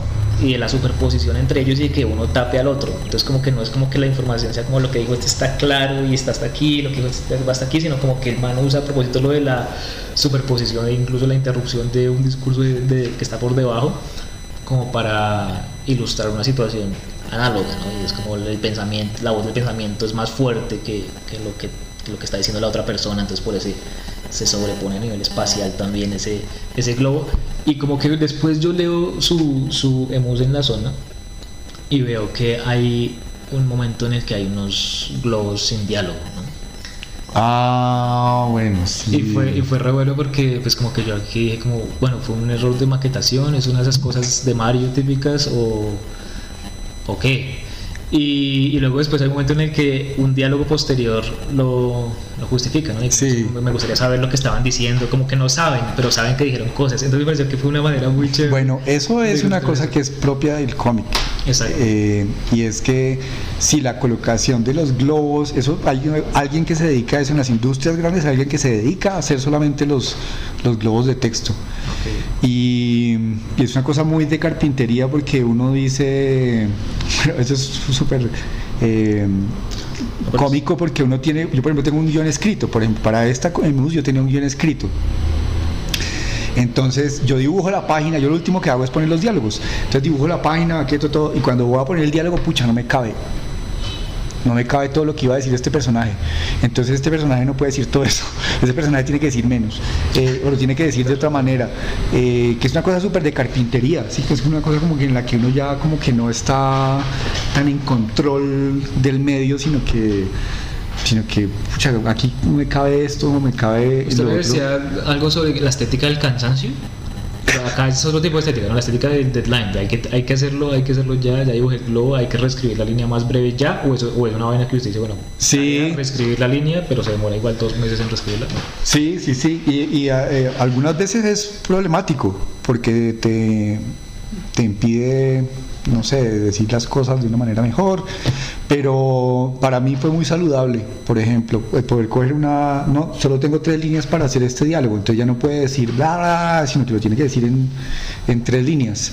Eh, y lo que pasa es que eso de los globos, sí, eso tiene una cantidad de, o sea, es, eso no se le puede sacar mucha punta. Eh, porque están obviamente, hay una cantidad de convenciones que yo uso muchas. Entonces, por ejemplo, si, si la línea que rodea el globo está punteada, está susurrado. Sí.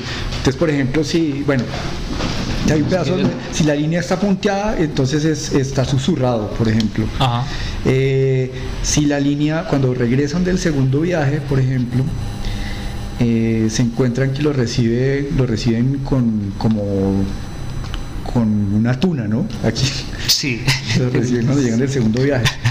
Y cuando van a la comida, entonces estos dos personajes se, susurran entre ellos ah, cosas, entonces uno ahí pone línea punteada. Eh, si, si está gritado, la línea es, eh, puntuda. Eh, sí, exacto. es una nubecita. Hay, hay una serie de convenciones, pero aún así hay cosas que tú te las inventas y las pones así y, ves si funcionan o no.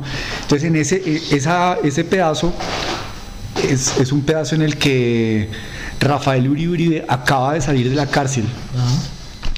Y el papá lo, lo, fue a recoger hasta la cárcel en Cartagena y se vinieron en Bogotá los dos en caballo. Bueno, en caballo no sé cómo se vinieron, se vinieron los dos, pero eso se demoraron como casi un mes en regresar desde Cartagena hasta Bogotá. Sí. Y yo siempre especulé sobre la relación de Rafael Uribe con el papá.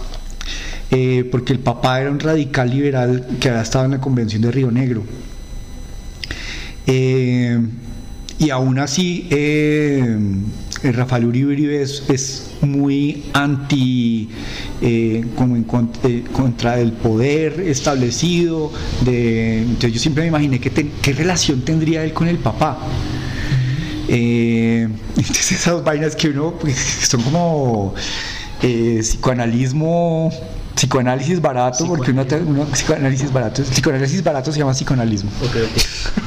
Entonces, uno trata como de, de decir qué es lo que en este momento que él se encuentra con el padre, qué, ¿Qué le diría. Exactamente. Y yo busqué, porque en esos momentos lo, lo mejor que uno puede hacer es documentarse. Decir qué hay. Entonces, eh, yo busqué en las cartas de él, que hay un libro que, que recogió las cartas de él, que para mí fue muy, muy útil, eh, y no había una sola anotación de lo que habían hecho, hablado en ese viaje, porque además el papá de Rafael Uribe viaja con él de Cartagena a Bogotá y en ese viaje se enferma y se muere. Ok. Ah, ok, el papá se muere durante el viaje. No, después de llegar, pero durante, él se enferma durante el viaje. Entonces, uno diría, pues pucha, no sé, el man es un poco responsable de la muerte del papá y, en fin, eso me hago para especular mil cosas. Y yo dije finalmente, no, no, no, tengo, no tengo manera de saber qué se dijeron. Ok, ok. Entonces lo que hice fue poner a un, a un personaje que dijera, pucha, a mí me encantaría saber qué, dije, qué se dijeron y no, no tengo manera. Y por eso ellos están diciéndose con los globos y los globos están en blanco. No, y además que. ah, Lo sé, qué imbécil. Pero es, es hasta chistoso. O sea, eso me parece que es humorístico. O sea, como que obviamente cumple también la función que usted acaba de denunciar en términos de, de- de intencionalidad y tal. Pero, por ejemplo, el hecho de, de tener como un plano general de ellos hablando y luego pasando un plano donde se ve que este mal está haciendo algo re importante a este, pero la frustración de que Sí, no sí, sí, se escucha es casi como muy medio buñuliano, ¿no? Medio como la el discreto canto de la burguesía que te va a decir algo muy importante y pasa un carro y no, es que no escuché, bueno, te lo voy a decir otra vez y pasa algo más y es como que está haciendo. Me parece re bueno. Sí, nunca lo he visto de esa manera, sí, sí, sí, sí. Pues para mí no era nada cómico. Ah, no, Uy, No, era como un bueno. momento como de, de pucha, que Eso que sobre- quisiera saber y no pude saber, sí. Eh, mí me pareció Es que sobre todo, o sea, sí, o sea, digamos que uno, eso se entiende, pero sobre todo cuando cambia de plano y eso es sí, como- pero además como lector eh, es, es eh, a mí me gusta mucho que uno sí se, uno dice, cree- uno se imagina qué le está diciendo. Ok. Uno, se- uno se imagina, le está diciendo, no ¿Qué, sé. qué le han dicho que, que se están diciendo? ¿Ha hecho No, nadie, no, nadie me ha dicho, no, nadie me ha dicho. Pero si hay como, Se o sea, uno se imagina que algo se están diciendo. Uno se imagina que el momento. lector se va a imaginar que es que es- Yo, sí, más exactamente. Yo me imagino que el lector se imagina, sí. Sí, sí, es más eso. sí, porque- Es por molestar. Pero es, es que hay una, bueno, hay un pedazo en que, eh, digamos que cuando uno hace esos giros ahí como un poco no tan narrativos, eh, pues es como una licencia que es arriesgada, ¿no? Porque uno hace cosas ahí que uno no sabe cómo, si funcionan o no. Sí, exactamente. Y...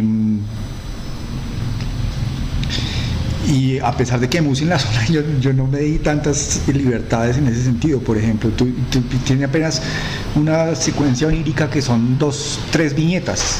Y es lo único en todo el, eh, en todo el cómic. Eh, entonces hay, hay, o sea, uno busca dentro de las constricciones del medio cómo hasta dónde puede darse ciertas indulgencias, ¿no?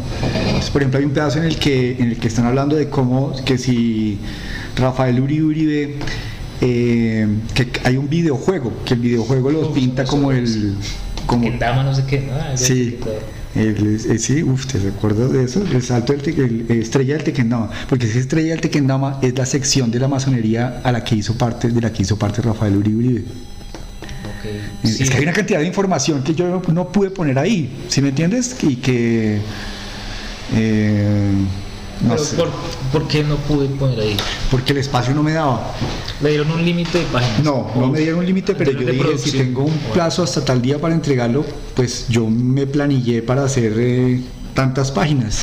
Ah, bueno, sí, quería preguntarle por. O sea, como que sí, he visto como que en muchas. muchas Sí, muchos medios que han hablado de su obra, como el New York Times, el Miami Herald y eso, el, el Boston Globe, eh, principalmente, sí, gran columna que hicieron ahí. eh, no, no, mentiras, que he visto como la gente que ha hablado de su obra que rescata mucho la investigación, que es algo que se suele rescatar mucho cuando se hace una novela histórica, ¿no? Su, su novela gráfica es una novela gráfica de ciencia ficción histórica o, o por ser de en el tiempo ya por definición es histórico algo. No sé, bueno, no sé. Yo creo que a mí no me compete decir la clasificación de la novela. Eh, si es de ciencia ficción o histórica, sí tiene un, obviamente una, una investigación muy grande eh, histórica. Eh,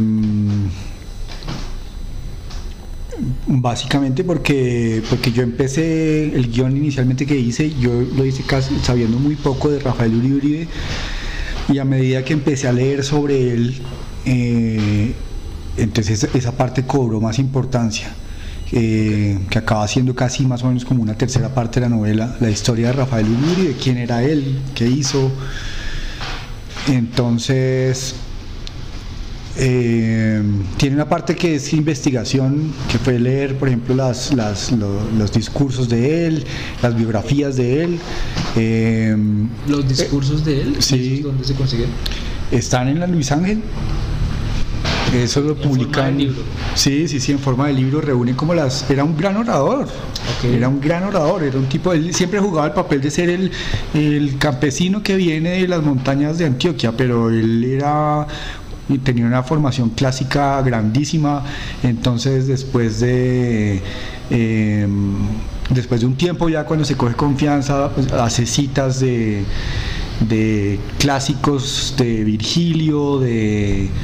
eh, entonces él está haciendo. eh, en eso hay un material que es, que es como conocerlo a él en su parte más pública, ¿no? Digamos, pero las, las cartas de él con la mujer es la parte en la que uno lo conoce en privado, entonces le- en la que le dice que, que no se deje engordar, que haga ejercicio, él era un amante del ejercicio, es un personaje paradójico porque él es un amante del, del ejercicio, él le recomendaba a los hijos repartir su agenda diaria en bloques de 15 minutos. Su agenda del día. Sí. Eh, y era un tipo de, una, de un nivel de productividad increíble que hablaba muy mal del ocio, de la melancolía. Eh, es un- en ese sentido es un personaje muy moderno. Y la melancolía. Sí, eh, además era abstemio, eh, no tomaba, que eso es un vicio que es incorregible. Pero es muy colombiano, sí, debe ser muy raro ser un abstemio en Colombia en esa época. abstemio y además monógamo. y en el altiplano. Pero si era masón, ¿era monógamo? Como No, creo que una cosa no tiene que ver con la otra, porque ahora ha habido masones Ah, ok. Sí, no sé, no sé, no- no tengo ni idea. Lo venden como una especie de acceso a cierta poligamia rara, ¿o no? Sí, los masones. No Me sé. parece, pero no estoy tan seguro. Sí, ya, ahora ya no estoy tan seguro después de, de esto. No sé, no sé, no tengo ni idea. No, no, no sé porque, por ejemplo, Bolívar, que supuestamente era masón, no fue nada monógamo, por ejemplo. Entonces, eh, pero él sí lo era. Y eh, sus cartas y todo, y lo- la gente que vivió cerca de él, porque yo hubo un momento en que dije, bueno, el tipo sí era abstemio y era monógamo, o esa fue simplemente la imagen que proyectaron de él como prócer, eh, y no era así real. Eh, pero le- leyendo las cartas y gente de los hermanos de él que hablaban de él, él- ellos siempre eh, le elogiaban eso, ¿no? Porque además él pasaba mucho tiempo lejos de la casa. Estaba en la guerra, en la guerra de los mil días pasó casi tres años eh, que no iba a la casa. Y hay un pedazo que yo lo, que, que yo lo cuento ahí cuando él eh, se va a Río de Janeiro después de terminar la guerra de los mil días, lo nombran como representante del país en otros países. Y él se va a, a Río de Janeiro y a los hijos le sacan los dientes, porque los tiene muy mal. Y él no se había dado cuenta, él no sabe. Entonces, que eso es como, es un detalle muy pequeño que dice mucho. Eh, y, y ese además en un tono muy íntimo, decir algo muy público. Eh, entonces, eh, era monógamo, abstemio, eh, súper amante del trabajo, de madrugar, de hacer ejercicio. Sí. Eh, entonces, en ese sentido, es como es un espíritu moderno, ultramoderno, eh, y fue como lo, lo que los asesinos eh, y lo que sea que había detrás de los asesinos trató de, de vender un poco, que era una persona demasiado rígida, que, que, que- estaba en contra de los hábitos de los colombianos, y entonces que por eso había que matarlo y, y ese tipo de cosas. Entonces está como en, una- en, un, en un punto muy, muy paradójico. Eh, No, además que una parte que me pareció muy chévere y es cuando pues, los pues, le dicen a los, a, a los manes que tienen que matar a, a, a Rafael Uribe después del primer viaje, la primera intervención. Sí. digamos. Y como que es que eso está- es muy chistoso, bueno, espero que este loco así de chistoso también. Pero como que le dice como tiene que matar a, a- a este man, no sé qué, ah, pero esa es la foto del general, no sé qué, bla, chicos así. Eh, y como que le dice, y tiene que ser al mediodía y con, y con H, no, pero ahí no dice que con H, creo, creo que Al mediodía, pero sin armas de fuego. Sí, además de fuego. Sí. Sí, entonces como que le da una cosa muy, muy específica que pues que da, da cuenta de que hay una agenda detrás. Ajá. O sea, que es algo como, como entonces como que me parece chistoso porque como usted lo dibuja como es algo como que algo algo bueno, lo dibuja y lo plantea como algo donde se nota mucho que, que es una deliberación, que es un plan, incluso un reality previo antes de eh, y lo soporta con, con el hecho histórico que en su narración parece una consecuencia, pero en la vida real eso fue lo que pasó. Sí, es, como sí, Sí, eso es, eso es eh, Pero una es re bueno. casualidad, eso es una casualidad, ese tipo de cosas que uno está escribiendo el guion y de pronto "Mm, esto casa aquí, esto casa aquí, El dato. como los momentos, sí, mo- momentos afortunados, Sí, muy bueno. digamos, por ejemplo lo de la, la eh, la pucha, ¿cómo se llama eso? Cuando es una, no es una analogía, sino una ¿Metáfora? no. Eh, No me no sé. ¿Símil? No sé. Eh, es que ahí lo digo, es una. Siempre se me olvida el nombre de eso. pues, yo digo que es un, un buen nombre para un perro. Eh, que es un momento en el que hay muchas ideas que necesitan eh, dárselas a entender al pueblo colombiano. Ok. Entonces el pueblo como que dicen, pues como no es analfabeta, entonces hay que explicarle las cosas abstractas por medio de imágenes. Entonces es una época en el siglo XVII, por ejemplo, en que se crea, por ejemplo, la imagen de América. Entonces la imagen de América es una mujer que tiene, que es un poco salvaje porque tiene sus flechas eh, y es caníbal. Entonces tiene una cabeza de un hombre a los pies. Eh, y luego cre- se crea una imagen de Colombia. Eh, y esa imagen de Colombia arranca siendo lo que llaman la India de la Libertad, eh, que es una indígena que entonces en el proceso, cuando vienen las campañas libertadoras, se vuelve una niña. Y sale una pintura muy conocida con Bolívar al lado protegiéndola.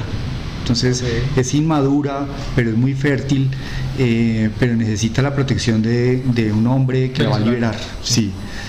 Eh, y ese es Bolívar. Esa, esa figura de la India de la libertad termina metida en una moneda acuñada a finales, creo que 1830, algo así. Y eh, la gente la empieza a usar y lo que ven es, no es la cara de la India de la libertad, lo que ellos ven es la China, que eran las empleadas de servicio. Y entonces se vuelve la moneda de la China. Que eso yo creo que eso, eso es un episodio que pinta de cuerpo entero eh, cómo funcionan, porque arranca como un sentido didáctico, enseñar a la gente el sentido de pertenencia con Colombia, etcétera, etcétera, y cómo eso acaba siendo interpretado de maneras inesperadas. Claro. Esa moneda la volvieron a editar hace poquito, el Banco de la República volvió a sacar una, Bueno, unas monedas de esas eh, con la India de la libertad. Entonces, eh, que ellos, los desmanes, acaban firmando todas sus intervenciones con esa... Eso me pareció re, re cool. Es, es, es muy como de, sí, como de asesino en serie y tal, como el Joker de la carta eso, pero, pare- pero parece re bueno que como el, el significado de, de- de ese objeto tan pequeño que significa tanto. Sí, y inicialmente lo que pasa es que el fotograma que sobrevive del drama del 15 de octubre es una imagen de la libertad. Entonces, entonces yo, yo dije, bueno, eso puede funcionar como la firma de los desmanes cada vez que hacen una intervención. Sí, puede ser. Está bueno. Sí, porque es algo como que es innecesario. No, o sea, igual ya cumplieron la misión con lo, con lo que ya hicieron. Sí, y hay una cosa así un poco de, de, de, de querer dejar una, una, una Sí, como el asesino en serie. sí, de, de- de- de- Que de sepan que firmar, hizo. exactamente, sí, de reclamar la autoría de, Claro. esa intervención. Esa es como la discusión frente al crimen perfecto, ¿no? Como que el, crimen perfecto realmente nadie se da cuenta quién fue el autor, incluso puede que ni Sí. siquiera se den cuenta de que se cometió el crimen todavía. Sí, sí, Pero el, el crimen firmado ya es ya es otra cosa, ¿no? Ya es como el, el, el, el, psicópata se cree autor, cree que su obra es... Cree que lo que hace es una obra, ¿cierto? Sí, sí, es una... Eh, de hecho, que, que, que él está mejor expresado en su crimen. porque todos ellos tienen esa cosa de que en mi vida diaria nadie me conoce, ¿no? Si yo quien realmente soy es cuando, cuando cometo crímenes. Entonces, por eso hay esa vaina de firmarlos. Pero sobre esos crímenes que son perfectos, que no están firmados, está esa novela de Guillermo Martínez de Crímenes Imperceptibles que dio para una película muy mala de Alex de la Iglesia. Pero la novela es muy buena. ¿Sí? ¿Usted es muy fan de Guillermo Martínez? A mí me gusta mucho él, sí. Sí, a mí me. Es una cosa recientemente. Ah, no, Netflix es una cosa recientemente basada en una novela del man, ¿sí o no? sí, no la de Dios, con Diego Peretti, ¿se la ha pillado? No, no la he visto. Bueno, está bien regular, pero, pero, dicen que estabas en la obra de Martínez, entonces a lo mejor la obra de Martínez está buena. Ah, bueno, voy a verla. Pero Crímenes de Oxford a mí no me gustó mucho, pero me pareció divertida la idea de Wittgenstein en la Primera Guerra. Eh, es como esa mitología alrededor del filósofo, ¿no? que el man está en la Primera Guerra y que está escribiendo, que está escribiendo tratados y no sé qué, y como esa clase inicial de John Houston. Sí. De John Holt, perdón, es que yo, John Holt pero no sé, ¿en la novela amplían más sobre Wittgenstein o, se quedan en eso también? Sí, sí, sí, sí hay un pedazo...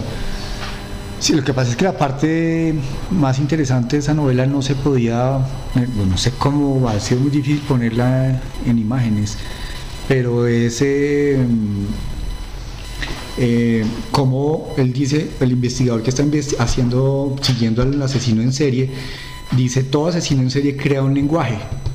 Él está diciendo, eh, con esto, mis asesinatos no son asesinatos, son un lenguaje, esto es un abecedario. Y con los primeros asesinatos es muy difícil saber conocer el lenguaje. En los primeros asesinatos es cuando está más abierto el lenguaje. Pero a medida que, que van pasando más asesinatos, la sucesión, que eso es matemático, la sucesión se hace más predecible. Porque lo que ellos quieren decir es evitemos el siguiente asesinato. Claro. Entonces, eh, eso, es una idea de, las matemáticas, que es que a medida, por ejemplo, la sucesión de los números primos, que es impredecible. Si tú te dicen los tres primeros números de la sucesión, tú no, sabes bien cuál es la regla. Múltiplos de tres, múltiplos de cinco, no sé. Pero a medida que va aumentando el número de, la sucesión, es más fácil darte cuenta cuál es la ley que rige la sucesión. Ok. Bueno, está bueno. Sí, no, además como que tenía que ver con ese mundo de los matemáticos, los lógicos, los filósofos, entonces era como chévere. Me recordaba un poco como la, ¿cómo se llama este cuento de Borges que es como también medio meta? De un asesino, de un man que está persiguiendo un asesino. Y ah, bueno, sí. Pero la forma de la espada no es eso, ¿cierto? No, no, no, no, es la brújula. Eh, la muerte y la brújula. La muerte y la brújula, sí, señor. Ese cuento. Sí. Eh, ¿Le parece que ese cuento podría ser un antecedente de, crímenes imperceptibles o, no? Porque hay como una lógica. Tiene ideas, tienes ideas en, tiene ideas en común. Eh, y claro, a, Borges siempre le interesó esa cuestión de, de que eh, la sucesión que parece caótica en realidad debe tener una, una regla que está invisible y que va a emerger si uno pone cuidado, si uno está atento. Eh, entonces están eh, esas enumeraciones que hace Borges que parecen caóticas, que está, pues todos sus cuentos están llenos de esas enumeraciones y mm, que te hacen sentir que sí hay una, hay una ley detrás, pero no, porque de pronto entra un elemento en la enumeración que tú dices, pero eso que, que hace parte de ahí, como de lo que se ve en el Aleph, por ejemplo, la enumeración clásica, que incluye desde las cosas más triviales hasta las cosas más eh, grandilocuentes y entonces es, es, un ejercicio que Borges usa mucho para hacerle perder el equilibrio al espectador, al lector, que está como diciendo, ah, ya sé que, ah, pero un momento, ¿por qué incluye ese elemento ahí tan disonante en esta numeración? Eh, y, y, que lo que hace Borges mucho y que, que mucha gente ha bebido es que hay belleza en eso. Que hay belleza en ese, en ese aparente caos que al mismo tiempo te, está como seduciendo y diciéndote aquí hay algo detrás, eh, que, hay algún orden secreto. Que eso es muy atractivo porque uno como lector está buscando qué es ese, cuál es, cuál es ese orden que está detrás. Pero yo me refería más al hecho de que, pues como que esa vaina de que el, el asesino sigue un plan de alguna manera, sí, como que planifica como que le deja señuelos al, al- o migajas o lo que sea al, al detective y, y como que él, él deduce y lo que deduce lo lleva a su, a su propia muerte, ¿no? Sí, y cae en una trampa. y cae en una trampa y es porque sí, como que no contaba con que el, el, el- el asesino sabía que era investigado y trató de hacer algo en contra, porque también como que el resto de las ficciones, la, la mayoría del resto de las ficciones de asesinos en serie operan como si el, como si el, el asesino no supiera que fuera a ser juzgado. Es raro, ¿no? O sea, como que sí se oculta y sí, digamos, planifican cosas, pero pero pareciera todo como ya muy escrito, ¿no? Como escrito, ejecutado, como que no se ve mucha cosa como de azar. Mu- Mucha cosa dejada al azar. Sí, Sí, sí, no sé, pero Sí. bueno, en fin, la muerte y la brújula. Pero había otra cosa que quería mencionar y era la forma de las ruinas. Hubo un momento en el que, por, por razones comunes, ambos terminamos leyendo esa novela de su mejor amigo Juan Gabriel Vázquez. Entonces quería preguntarle, pues como que obviamente es, es muy evidente que investigó mucho para su Emus en la zona y investigó tanto que leyó otras ficciones que también hab- habían, digamos, abordado ese tema. Entonces, ¿cómo fue el proceso de leer La forma de las ruinas de, de, de Gaby? Eh, pues con motivo del centenario de- del asesinato de, de, Rafael Uribe Uribe, el asesinato fue en 1914, entonces en 2014 salieron una cantidad de, no una cantidad, salieron tres novelas eh, colombianas sobre el tema de Rafael Uribe Uribe. Eh, Yo las leí las tres, pues había leído como las, la- las biografías, que hay muchas que son casi eh, geografías, digo yo, porque hay una que es de Santa que, pues, pinta casi un hombre súper heroico, eh, que tiene, dice mucho de lo que, del papel que tuvo Rafael Uribe después de su muerte. Ahí eh, creo que es Efe Gómez, eh, el escritor colombiano, eh, como en los años 30, él- uno de sus cuentos es un- una noche en que él dice que se le aparece Rafael Uribe Uribe. Entonces, para los, sí, para los liberales colombianos, además porque obviamente Rafael Uribe Uribe, él habría podido ser presidente en el 18. Si él se hubiera lanzado, tenía todo para hacerlo y se habría acabado la hegemonía conservadora. La hegemonía conservadora duró 30 años más. Entonces, durante esos 30 años, para todos los liberales, que se vuelve una cosa un poco eh, como una eh, secta eh, escondida, profunda, para ellos, Rafael Uribe es casi una figura sobrenatural. El gran héroe que tenía todo para, para hacerlo y que fue asesinado vilmente. Entonces, esa, esa estatura mítica que tuvo Rafael Uribe durante los siguientes como 30 años, que ya está olvidado. O sea, no, ahorita hay una- un monumento en, la, en el Parque Nacional eh, que nadie lo, nadie lo identifica con Rafael Uribe Uribe. ¿Usted, usted, dibujó la novela ahí sentado ahí o no? No, no, no. No, no, Busqué alguna manera de que saliera el- el- el- la estatua en algún momento de la novela, pero finalmente nunca encontré dónde ponerle eso, entonces no, no lo puse.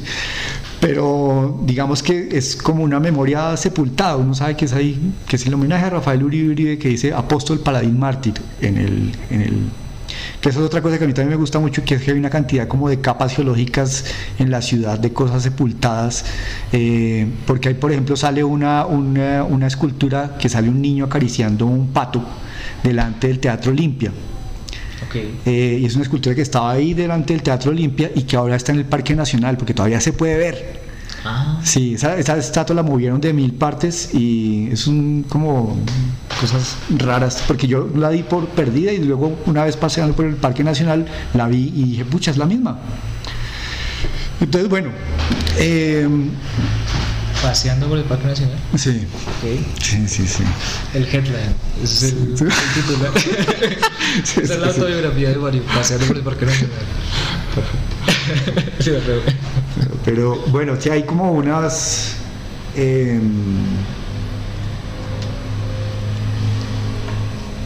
eh, ¿Vestigios? Sí, sí, sí, como cosas que quedan ahí sepultadas y que...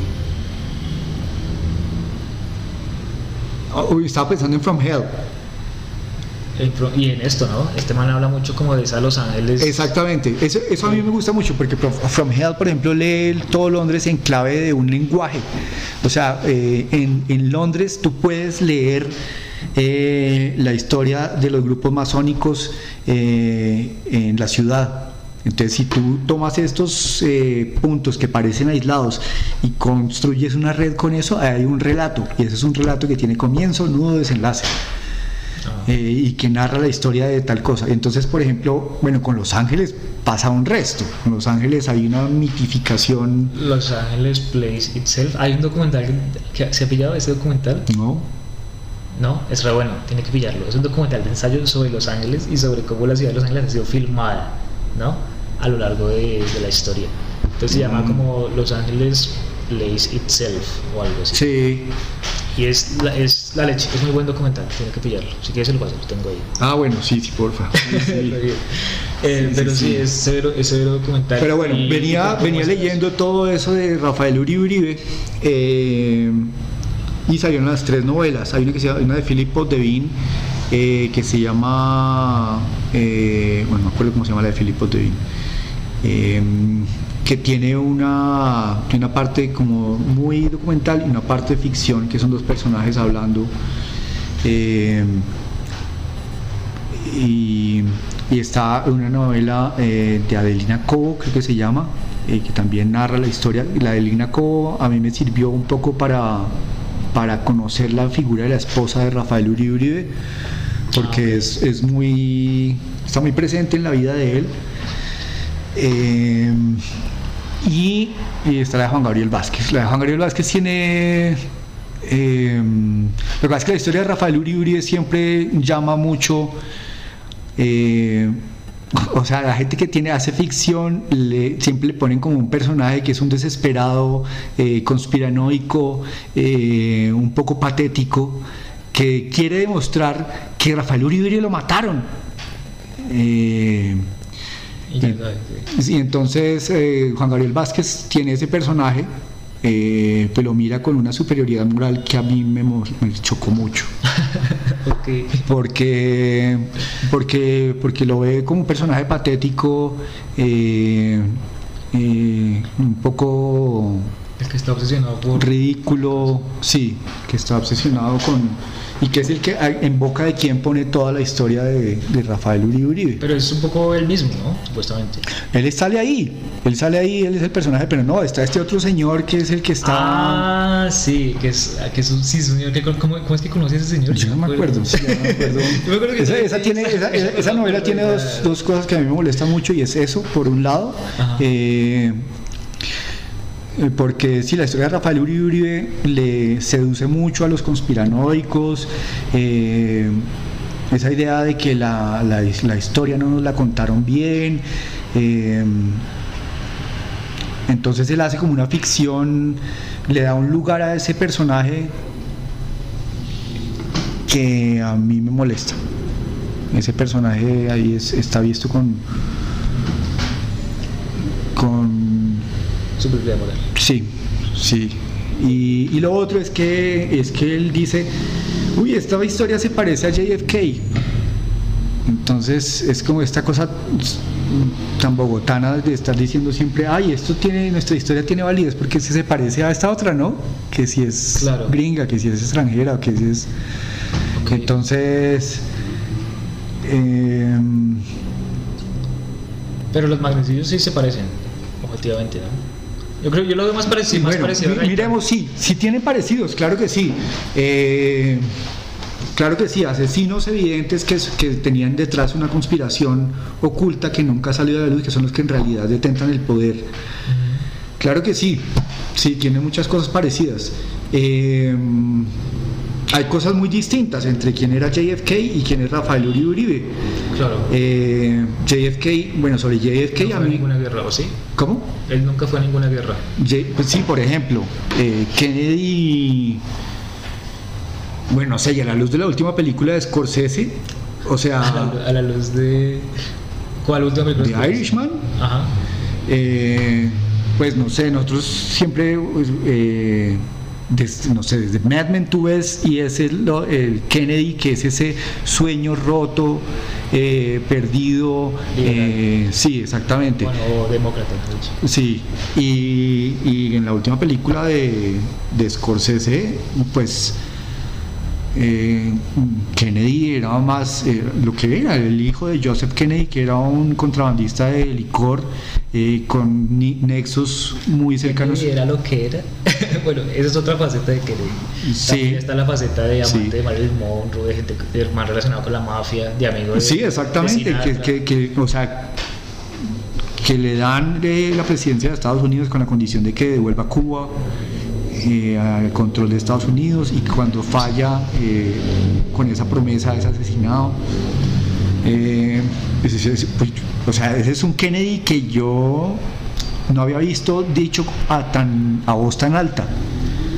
Claro, pero bueno, sí, puede ser. Pero entonces está mal comparar, o sea, está mal, digamos, meter en una misma, o sea, ¿cuál es el límite? Digamos, en una misma frase, Kennedy y Rafael Uribe, tocaría meter varias frases de por medio para que fuera válido. Sí, no, claro que sí, claro que sí, o sea, todo es comparable, ¿sí me entiendes? Uno puede comparar cualquier cosa con cualquier cosa. Lo que pasa es que creo que eso denuncia es como una esas aspiraciones de legitimidad el otro. de, de quien está haciendo esta comparación. Claro.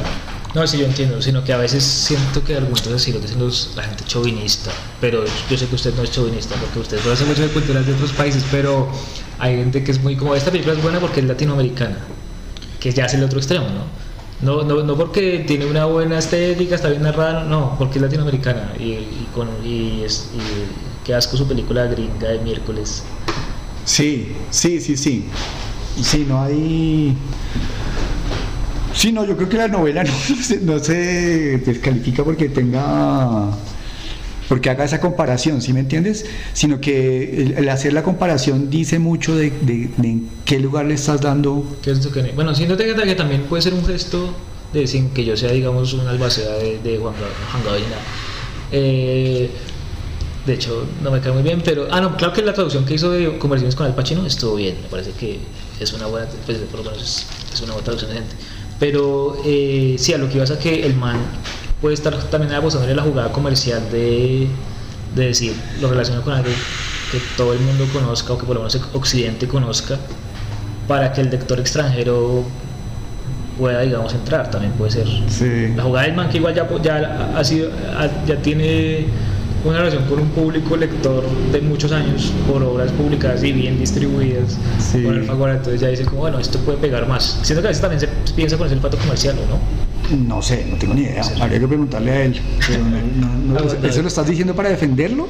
No, no, no, no, no, simplemente para llenar tiempo en el podcast. No, pues digamos que a mí, sí, como que a mí la narración me parecía como un poco ingenua, o sea, como que yo sentía que era como una misma voz la que estaba narrando todo y como que había oportunidades desperdiciadas de poder probar otras voces y otros registros en, en diferentes como momentos. Por ejemplo, porque se muere resto recreando el, el mundo de- del principio del siglo XX. ¿no? Hay un momento en el que está hablando como desde el siglo XXI y luego llega- se, se va como a ese mundo y se queda en ese mundo, como que alguien está contando, se queda en ese mundo un buen rato Sí. y luego ya vuelve al Yupidrama y tal. Sí, y sí tiene, yo, o sea, yo entiendo ese atractivo que tiene el recrear comienzos de siglo. Eh, fuego. hay un eh, una parte de la recreación que yo la hice yendo al museo de, en el museo de Bogotá recreando el, el archivo Acuña que es un fotógrafo de comienzos de siglo que tomó eh, muchas fotos de Bogotá a comienzos de siglo Eh, y sí es muy engolosinante eso porque uno puede ver eh, qué, qué- qué calles estaban construyendo en ese momento. eh, pues para hacer la recreación, digamos, de ese comienzo de siglo, yo, yo me valí mucho de eso, que yo, que yo creo que es algo que, que aquí no se ha hecho mucho, ¿no? Porque uno no... Y en esa parte coge mucha velocidad su novela gráfica, me parece también. Cuando usted entra en ese momento de, narrar esa historia alternativa. O sea, que uno usted empieza a narrar como la, la vida de Rafael Uribe Uribe en ese mundo para ver lo que en pues que la novela es el mundo original, digamos. Eh, y que narra justo lo que se estaba diciendo ahorita, ¿no? Si el man, el man tenía todas para ser presidente, pues qué hubiera pasado si hubiera sido presidente y responde a esa, pre- a esa pregunta hipotética de creación y siento como que se le siente de alguna manera la novela gana velocidad, pero porque usted está de acuerdo con eso, cree que ahí está adrede puesto velocidad o es una percepción mía de, de pronto muy errada. No, sí, sí, pero si tú lo viste así, Davis, sí, ese, ese, eh, me sorprende, porque el momento en el que yo siento que la historia tomaba velocidad es el momento en el que, en el que inician la segunda intervención, O sea, que es cuando van al panóptico, eh, sí, sí, pero veo que mucha gente recuerda mucho de esa parte eh, que es contar la vida de Rafael Uribe. Sí, es que está contada, digamos, mm, como si fuera una secuencia de elipsis de las películas, como de una manera muy, muy ágil y muy contundente. Entonces engancha mucho, porque no es como, o sea, bueno, no, hay, no se recrea mucho como en, en escenas de cada momento, sino es, en este momento pasó esto clave y en este y entonces Sí, como que puede ser exigente, pero una vez uno entra en ese mood de exigencia, ya es muy rápido. O sea, muy rápido. No, Es cierto. Bueno, en ese pedazo sobre todo hubo mucha ah, exclusión. Claro, o sea, dejé por fuera muchísimas cosas, sí. Ah, ok, por ejemplo, que. Por ejemplo, la relación de él con la hija. ok. Eh, él tiene, él, él decía eh, que la hija podría ser presidente de Colombia. O sea, si, si el mundo fuera diferente, decía él, ella podría ser perfectamente presidente de Colombia. Eh, la loca Margarita, por ejemplo. La loca Margarita es un personaje que que eh, fue una profesora de Fusagasugá a la que le mataron al papá, al esposo y al hijo, y ella vio cómo los mataban y se enloqueció. Y ella llegó a Bogotá eh, y se volvió un personaje pintoresco. ok. Que Oiga, alguien- ¿y usted por qué le interesa tanto Bogotá y la historia de Bogotá? Usted es muy obsesionado con eso hace rato, ¿cierto? Mm, no sé. Sí, pues mm, con la historia de Rafael Uribe hubo mucho de, de entrar a, a- a leer a Bogotá. Yo creo que sí es un poco como, ¿Consecuencia? sí, como de leer, eso de leer la historia en, en clave, o sea, leer una ciudad eh, como si fuera un texto, como si tuviera eh, pasajes en clave. eh, sí, que dan, que dan pistas y que uno podría atarlos de otra manera distinta. Ok, Sí, sí, sí. está bueno. Qué bueno, vamos a la lectura que hace Los Ángeles. Robert, Robert Town supuestamente investigó el resto en las bibliotecas de Los Ángeles. Muchísimo. A mí esa parte me gustó mucho de ese libro. Estamos hablando de un libro que se llama El Gran Adiós de, de Sam Watson, eh, en que él cuenta cómo se escribió eh, Chinatown de Polanski.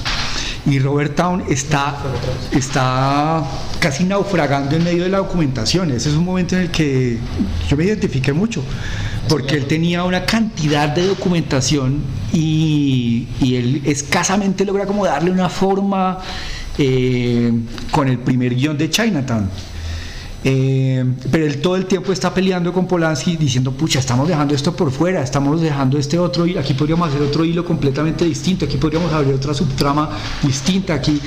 Entonces eh, es, es, eh, Polanski todo el tiempo diciendo, Editando. exactamente, editándolo, editándolo. Res- Y, y uno ve en la historia que él tenía para hacer tres películas de Chinatown.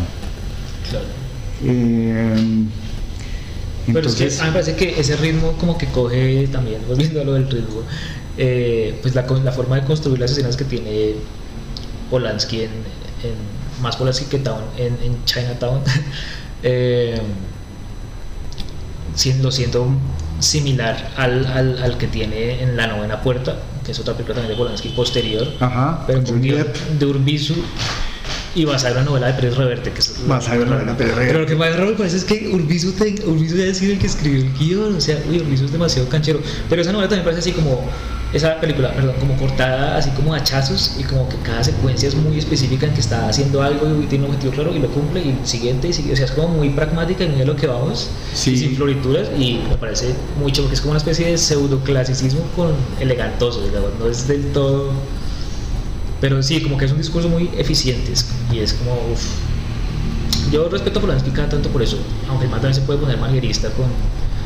con. Eh, ¿Dónde? Para mí, eh, Catherine Deneuve, ¿no? La, que hizo con Catherine Deneuve, ¿cómo se llama? Repulsión.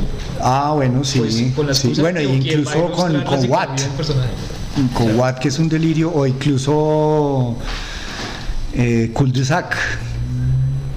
Sí, que son las Claro, más. sí. ¿Cómo se llama la que es como una obra de teatro con Sigourney Weaver? Es- Ah, eh, sí, esa es basada en una novela eh, de guion de Ariel Dorfman, eh, que es con Ben Kingsley. Ben Kingsley, qué. Sí, que es sobre, sobre la dictadura chilena. Sí, pero uff, a mí como entre Chinatown y la novela Puerta, la novela Puerta realmente es una muy buena película, realmente. No sé, yo no la he vuelto a ver, ¿sabes? Yo. Sí, no sé, quiero, quiero, quiero rescatar esa película hoy. Bueno, en fin. Mm, ah, bueno, hay otra novela que aguanta hablar y es Connie Willis, bueno, una autora, y es como esa idea del turismo temporal, ¿no? Y me acuerdo que en algún momento cuando usted y yo hablábamos y eso, eh, usted mencionaba a Connie Willis y esa vaina de, ¿cómo se llama? El reloj de no sé qué, ¿cómo se llama? El- el- la, la novela famosa de Connie Willis, que también son como historiadores que viajan en el tiempo. Sí, sí, sí. ¿Cómo se llama? No me acuerdo. ¿Algo con el fin del mundo?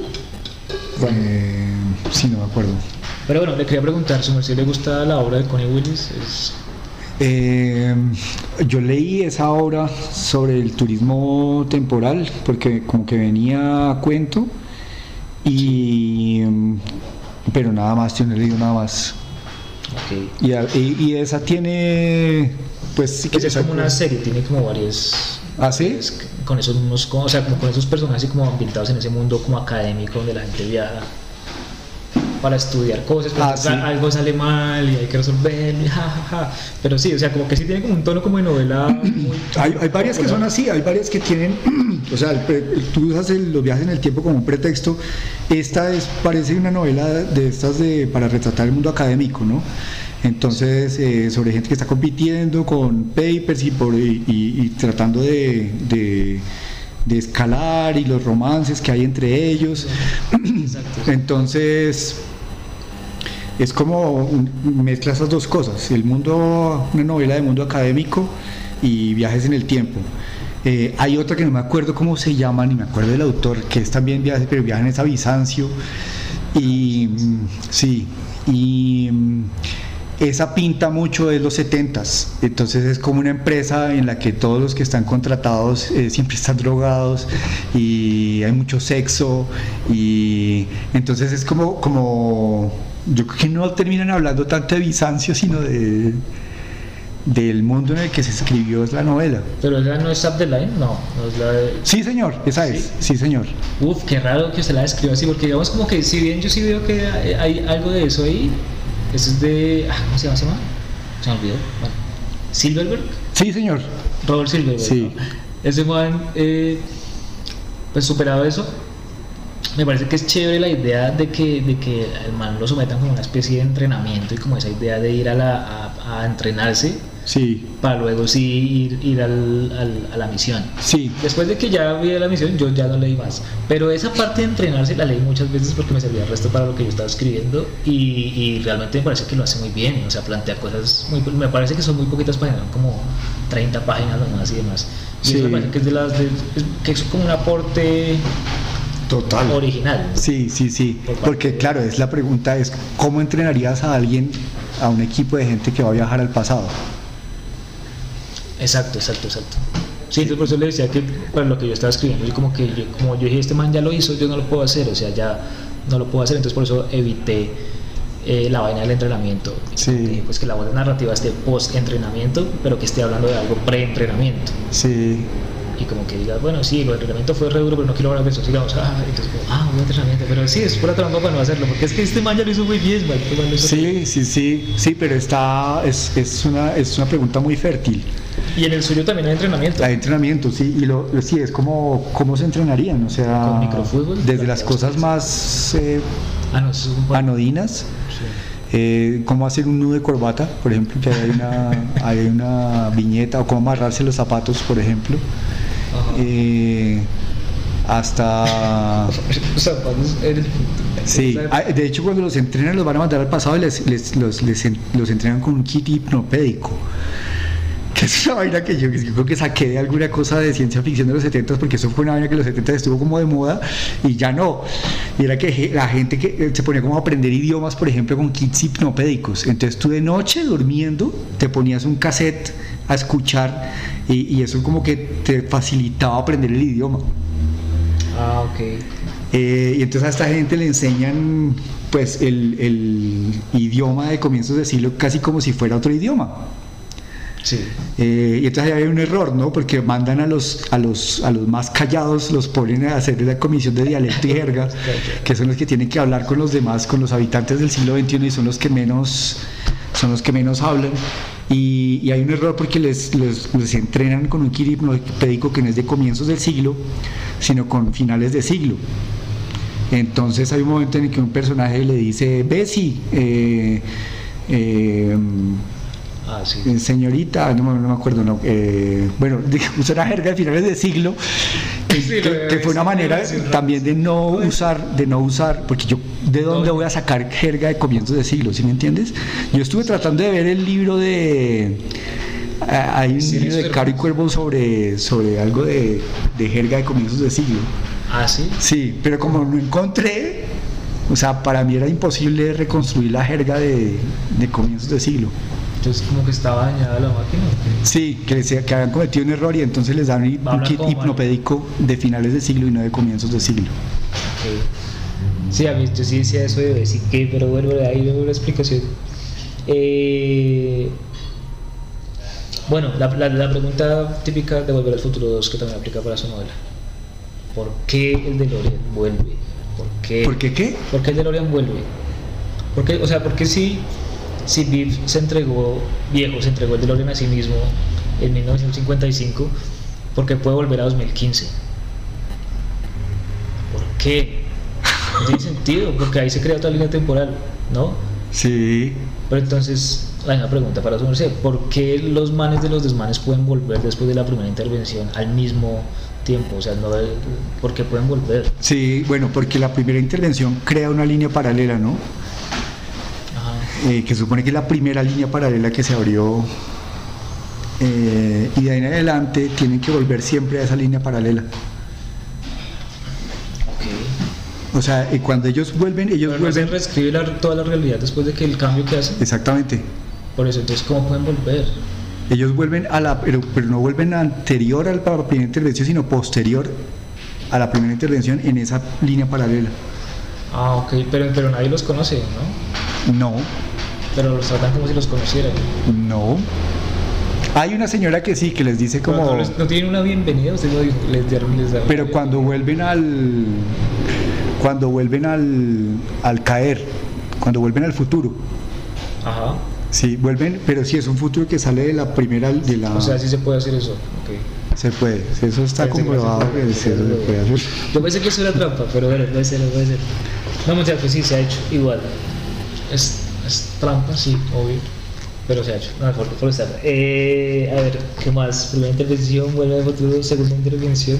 Me llama mucho la atención eso de, de, de apostarle a un, a un segundo viaje en adelante. Me llama resto la atención. O sea, el hecho de que hayan varios viajes por, por película, por libro, por lo que sea, me parece que incrementa la calidad, puede ser algo muy infantil.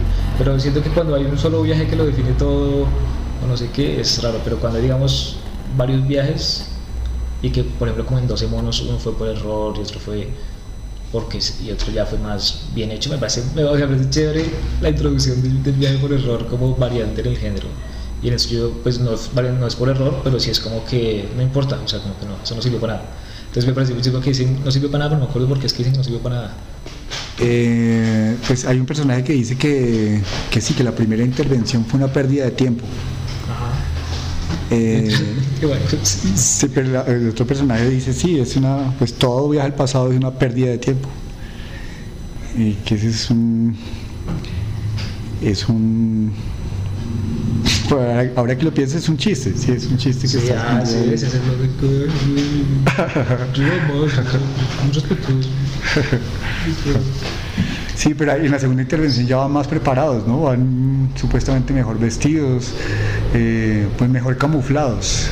Porque la primera vez cuando viajan los identifican porque tienen las ruanas nuevecitas y tienen los dientes bien y que es una cosa que las recreaciones de época, por ejemplo, siempre se pasan por encima, ¿no? Western sí me gusta la gente con, sí, Sí. ceros dientes. Sí, que es, que es muy reciente, ¿no? Sí, pues, ¿cómo así muy reciente que lo.? De tener los dientes bien.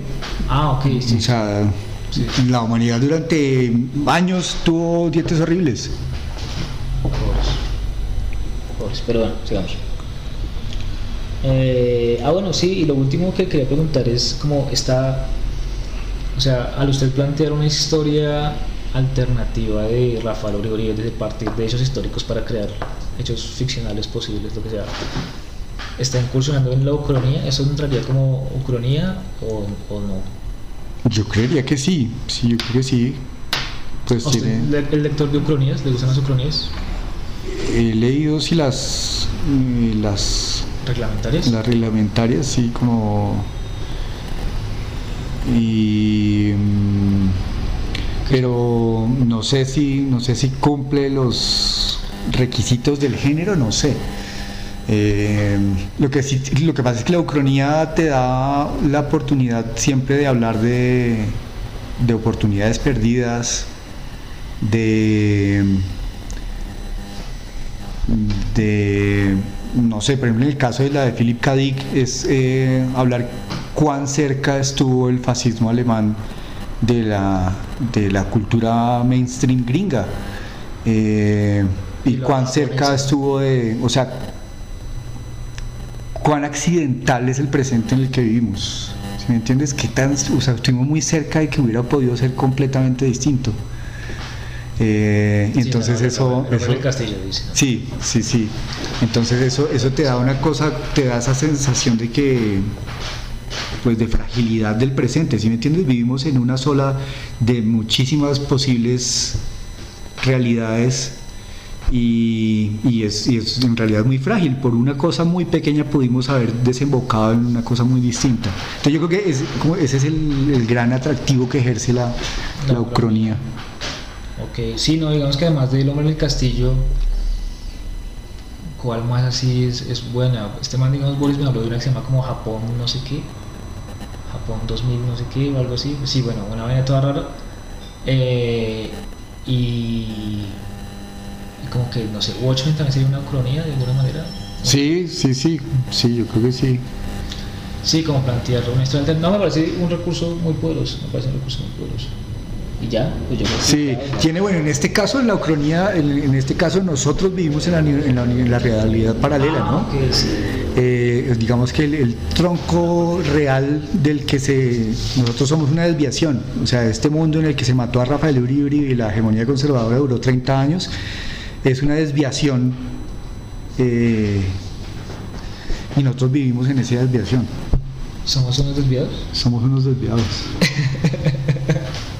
Ok, sí, ese recurso parece re bueno. El recurso como de decir, como este es un mundo alterno, el mundo real era otro. Sí, A mí me gusta pensar más la del. Sí, o sea, como en esa del viaje en el tiempo de que la realidad fue reescrita, es re buena. Pero cosas como el efecto Mandela y eso que también hablan como de mundos así como coexistentes y eso. Sí, ¿Le gustan o no? del efecto mariposa. No, el efecto Mandela. ¿Qué es eso? No sé qué es eso. Es una desviación también.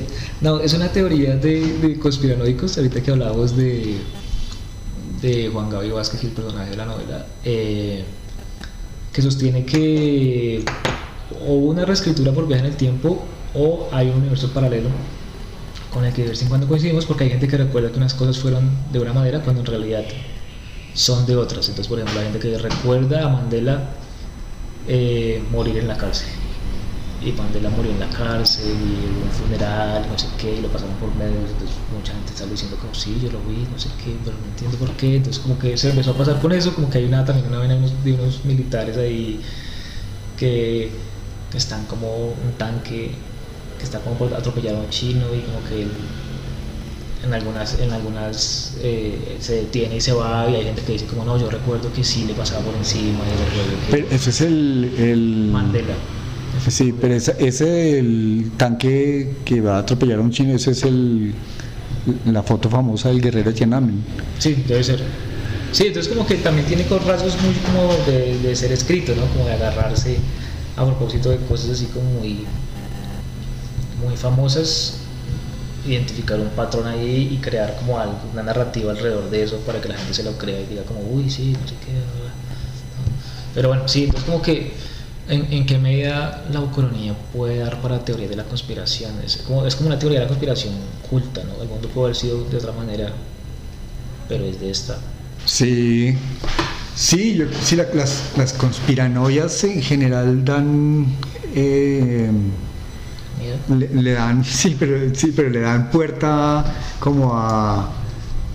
Obviamente, al que habría pasado si tal cosa hubiera pasado, si, si esto hubiera sido distinto, pero también a como a, voces y culturas que quedan como sepultadas, porque hay un ganador de la historia que deja sepultadas esas otras culturas que quedan ahí como sumidas. Eh, y, y entonces hay como una, es como, la, la colonia es una manera de darle salida a eso. Claro. Eh, no sé, el mundo árabe, por ejemplo. Eh, ¿Qué habría pasado si ellos hubieran sido los que hubieran eh, descubierto América? Si entonces los árabes no habrían quedado eh, como el, el- el eterno enemigo de Occidente, sino como el sino como la- si ellos fueran la cultura predominante, ¿qué pasaría? Si ellos fueran la cultura predominante, entonces las panaderías no se llamarían panadería Verona, panadería Galicia, panadería, se llamarían panadería Isfahan, panadería, ¿sí me entiendes? Que eso tendría, o sea, nosotros, nos- sí, nosotros vivimos en un mundo, en nuestra cabeza, nosotros, re- o sea, sabemos los nombres de pueblitos europeos, Toscana, conjunto residencial, eh, la Toscana, eh, o, eh, estamos llenos de, de- de referencias, en nuestra cabeza está muy presente, Madrid. eh, sí, Europa, por ejemplo, pero podría ser, ah, podría haber sido completamente distinto. Eh, sí, no, no compraventa Alaska, sino compraventa, eh, eh, compraventa eh, Kandahar. Pero usted asume que va a haber compraventa, es que esa es la parte que es Sí, bueno, sí, sí. Lo que- lo- a mí lo que me atrae más de las, de las ucronías tema, es la parte más, más, más trivial de esas implicaciones, ¿sí me entiendes? Como Eh, cam- cambiar el título y ya, digamos, de cambiar el nombre de una panadería. sí, sí, sí, exactamente, Pero es es chévere panadería. también porque es como un rincón. Sí, pero también es para decir que nosotros vivimos en un mundo rabiosamente occidental, ¿sí me entiendes? Nosotros vivimos en un mundo que, que ha tomado todos sus referentes de una cantera estrechísima de la cultura y que hay una cantidad de, no sé, la, la- la cultura árabe, eh, pues, para no hablar de, no sé, de África, ¿sí me entiendes? Eh, eh, por ejemplo, nos enseñan la historia de Europa, etcétera. y Nosotros no, no sabemos nada de la historia de África, por ejemplo, y en los colegios nos enseña y ni siquiera para nadie hace parte de, lo que se, de- ni siquiera lo que llaman la cultura general. Saber la historia de África, por ejemplo, ¿sí me entiendes? Entonces hay una cantidad de la historia de lo que nosotros supuestamente debemos saber es una selección de una par- de una porción súper estrecha de todo lo que es una selección súper arbitraria y estrecha. Sí. Entonces creo que las ucronías que a mí me gustan son las que le dan como cuerpo a esa posibilidad de que de que de hacer evidente la estrechez ¿De del, del referentes en los que vivimos. Re bien. No, además que eso de las posibilidades y eso me gusta mucho. No, pues ya para finalizar y para no molestarlo más, es que quería eh, pues comprometerlo en directo a que lea mi cronía. ¿Se leería una cronía que yo escribí, por favor? Eh, ¿Directo? ¿Cómo? O sea, en voz alta. No, no, no, la leería, sí. o- Ah, sí, sí, sí, claro. Se comprometió, Y- ya, se comprometió. Me voy a enviar este auto los días. No, Matías, gracias. Muy amable. Y quería preguntarle por Philip K. Dick, pues que se fue mencionó un par de veces durante la conversación. Y es que eh, no sé si el man abordó el tema de los telépatas. Philip K. Dick abordó el tema de los telépatas. Pucha. Porque sé que en Ubik sí hay, sí hay ciertas menciones a, a personajes que son telépatas, pero pero no sé si haya alguna otra novela, ¿no? Idea. Mm, Pues no se me ocurre así como. Ah, ¿sabe qué? Me leí la, la biografía que escribió Carrer de, de este man, ¿De quién? de, De- Philip K. Dick. De- Ajá. ¿Qué tal te parece? Yo no lo he leído. Ah, ok. Este Bueno, que Cuarón está trabajando en una. No sé si una biopic. ah, de la hermana, sí. De la hermana ¿De la hermana de qué? que murió. Ah, sí. Sí, Que es le está trabajando con Charlize Theron. sí, exacto. No, no, pues este caso es como. No sé, como que Philip K. Dick me parece que, que, intro, que muchas veces construye muy bien el mundo y lo que hace es que nos cuenta escenas que están ambientadas en ese mundo, Ajá. donde los personajes pues no saben que lo estamos narrando, simplemente somos privilegiados por ver lo que están haciendo. Sí, y tú vas descifrando el mundo a medida que. Exacto. Ese Sí. tipo de narración parece que es muy, muy- o sea, reta al lector, pero no importa, o sea, el lector que sea baloncito y lea. Y eh, reta al pero también reta al escritor a, a decir, bueno, que también puedo narrar fingiendo que no estoy narrando y o que o, o sin ser expositivo con este mundo Sí. nuevo que me estoy inventando.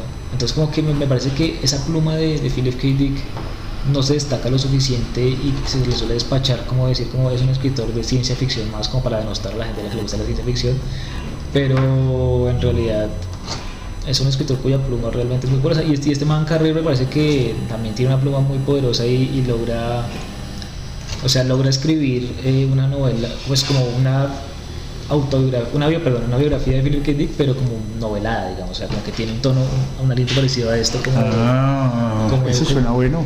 sí, como jugar a tratar a los, a los, a las personajes reales como personajes, Sí. pero pues obviamente usándolos sa- sabiendo qué datos tienen, pero también como metiéndose como en qué piensan, qué sienten y eso, entonces aguanta. Sí, sí, sí. Yo no tengo problema con que la ciencia ficción tenga un estatus de género menor. No le indigna ni nada. No, me parece que eso, le da una libertad que, que, que ya quisieran otros géneros y, y que le permite decir cosas. eh, pues la ciencia ficción siempre ha servido para eso. O sea, los géneros tienen que servir para decir cosas. Una vez se establece un género, se establece como un canon de cosas que se pueden decir, ¿sí me entiendes? En este género, eh, tú antes, tú vas a hablar de planetas, de viajes en el tiempo, de viajes al- eh, a otros planetas, eso, eso, no, eso no es literatura. Ah, pero bueno, es que hay un género que se llama ciencia ficción. Ese género sí se puede. Ah, bueno, entonces es como un contrato, ¿sí me entiendes? Entre, entre creadores. Ah, bueno, entonces listo, cuando es ciencia ficción, entonces listo, yo sí puedo leer este tipo de cosas, puedo recibir. Si es terror, ah, bueno, entonces puedo aceptar este tipo de cosas, este tipo. Y a medida que se establece el género, es como un contrato. Entonces listo, aceptamos que esto se puede, que esto se puede leer. Y yo creo que en la medida en que un género sigue siendo menor, pues sigue siendo susceptible de cambiar, ¿sí me entiendes? Sigue siendo, puede seguir acogiendo cosas que, que no parecen tener asidero en ningún lado.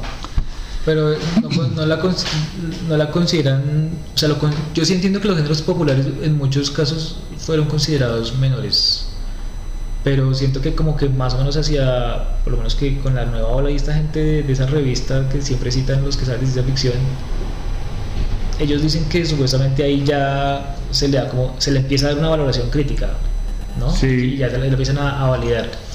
Pero, pero también digo como que sí, o sea, como que es, es muy, es muy snob el hecho de que no, de que la, la despachen diciendo que, que es simplemente ciencia ficción, como si igual es ciencia ficción también. Pero cuando un autor, digamos, de la, de la, de la alta cultura toca un género de esos, Que es cada vez más frecuente.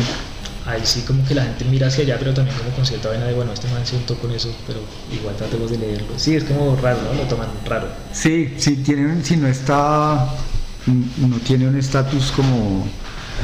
Pero digamos, se ve mal que un autor de ciencia ficción de, escriba, digamos, en otro género por ratos y luego vuelva a la ciencia ficción. Tiene que escribir siempre ciencia ficción. Yo no, o sea, mal visto por quién, por la, Por- por la sociedad de etiqueta de... Sí, sí, por sí, por la sociedad comiquera, por, es que no sé, al colectivo al que No. usted pertenece, por- Pues no, pues no sé, esta sociedad comiquera no, no sé ni siquiera si existe. los señores de cierta edad que leen cómic. Los señores de cierta edad que leen cómic como yo, a- a- se- leen cualquier cosa sin importar si... ¿De qué género es? Sí, sí, yo nunca digo, ay, güey, esto no lo leo porque no es ciencia ficción. No. Oiga, hablando de eso, este man, eh, Fresan. No, pues que ya caemos. Fin. fin.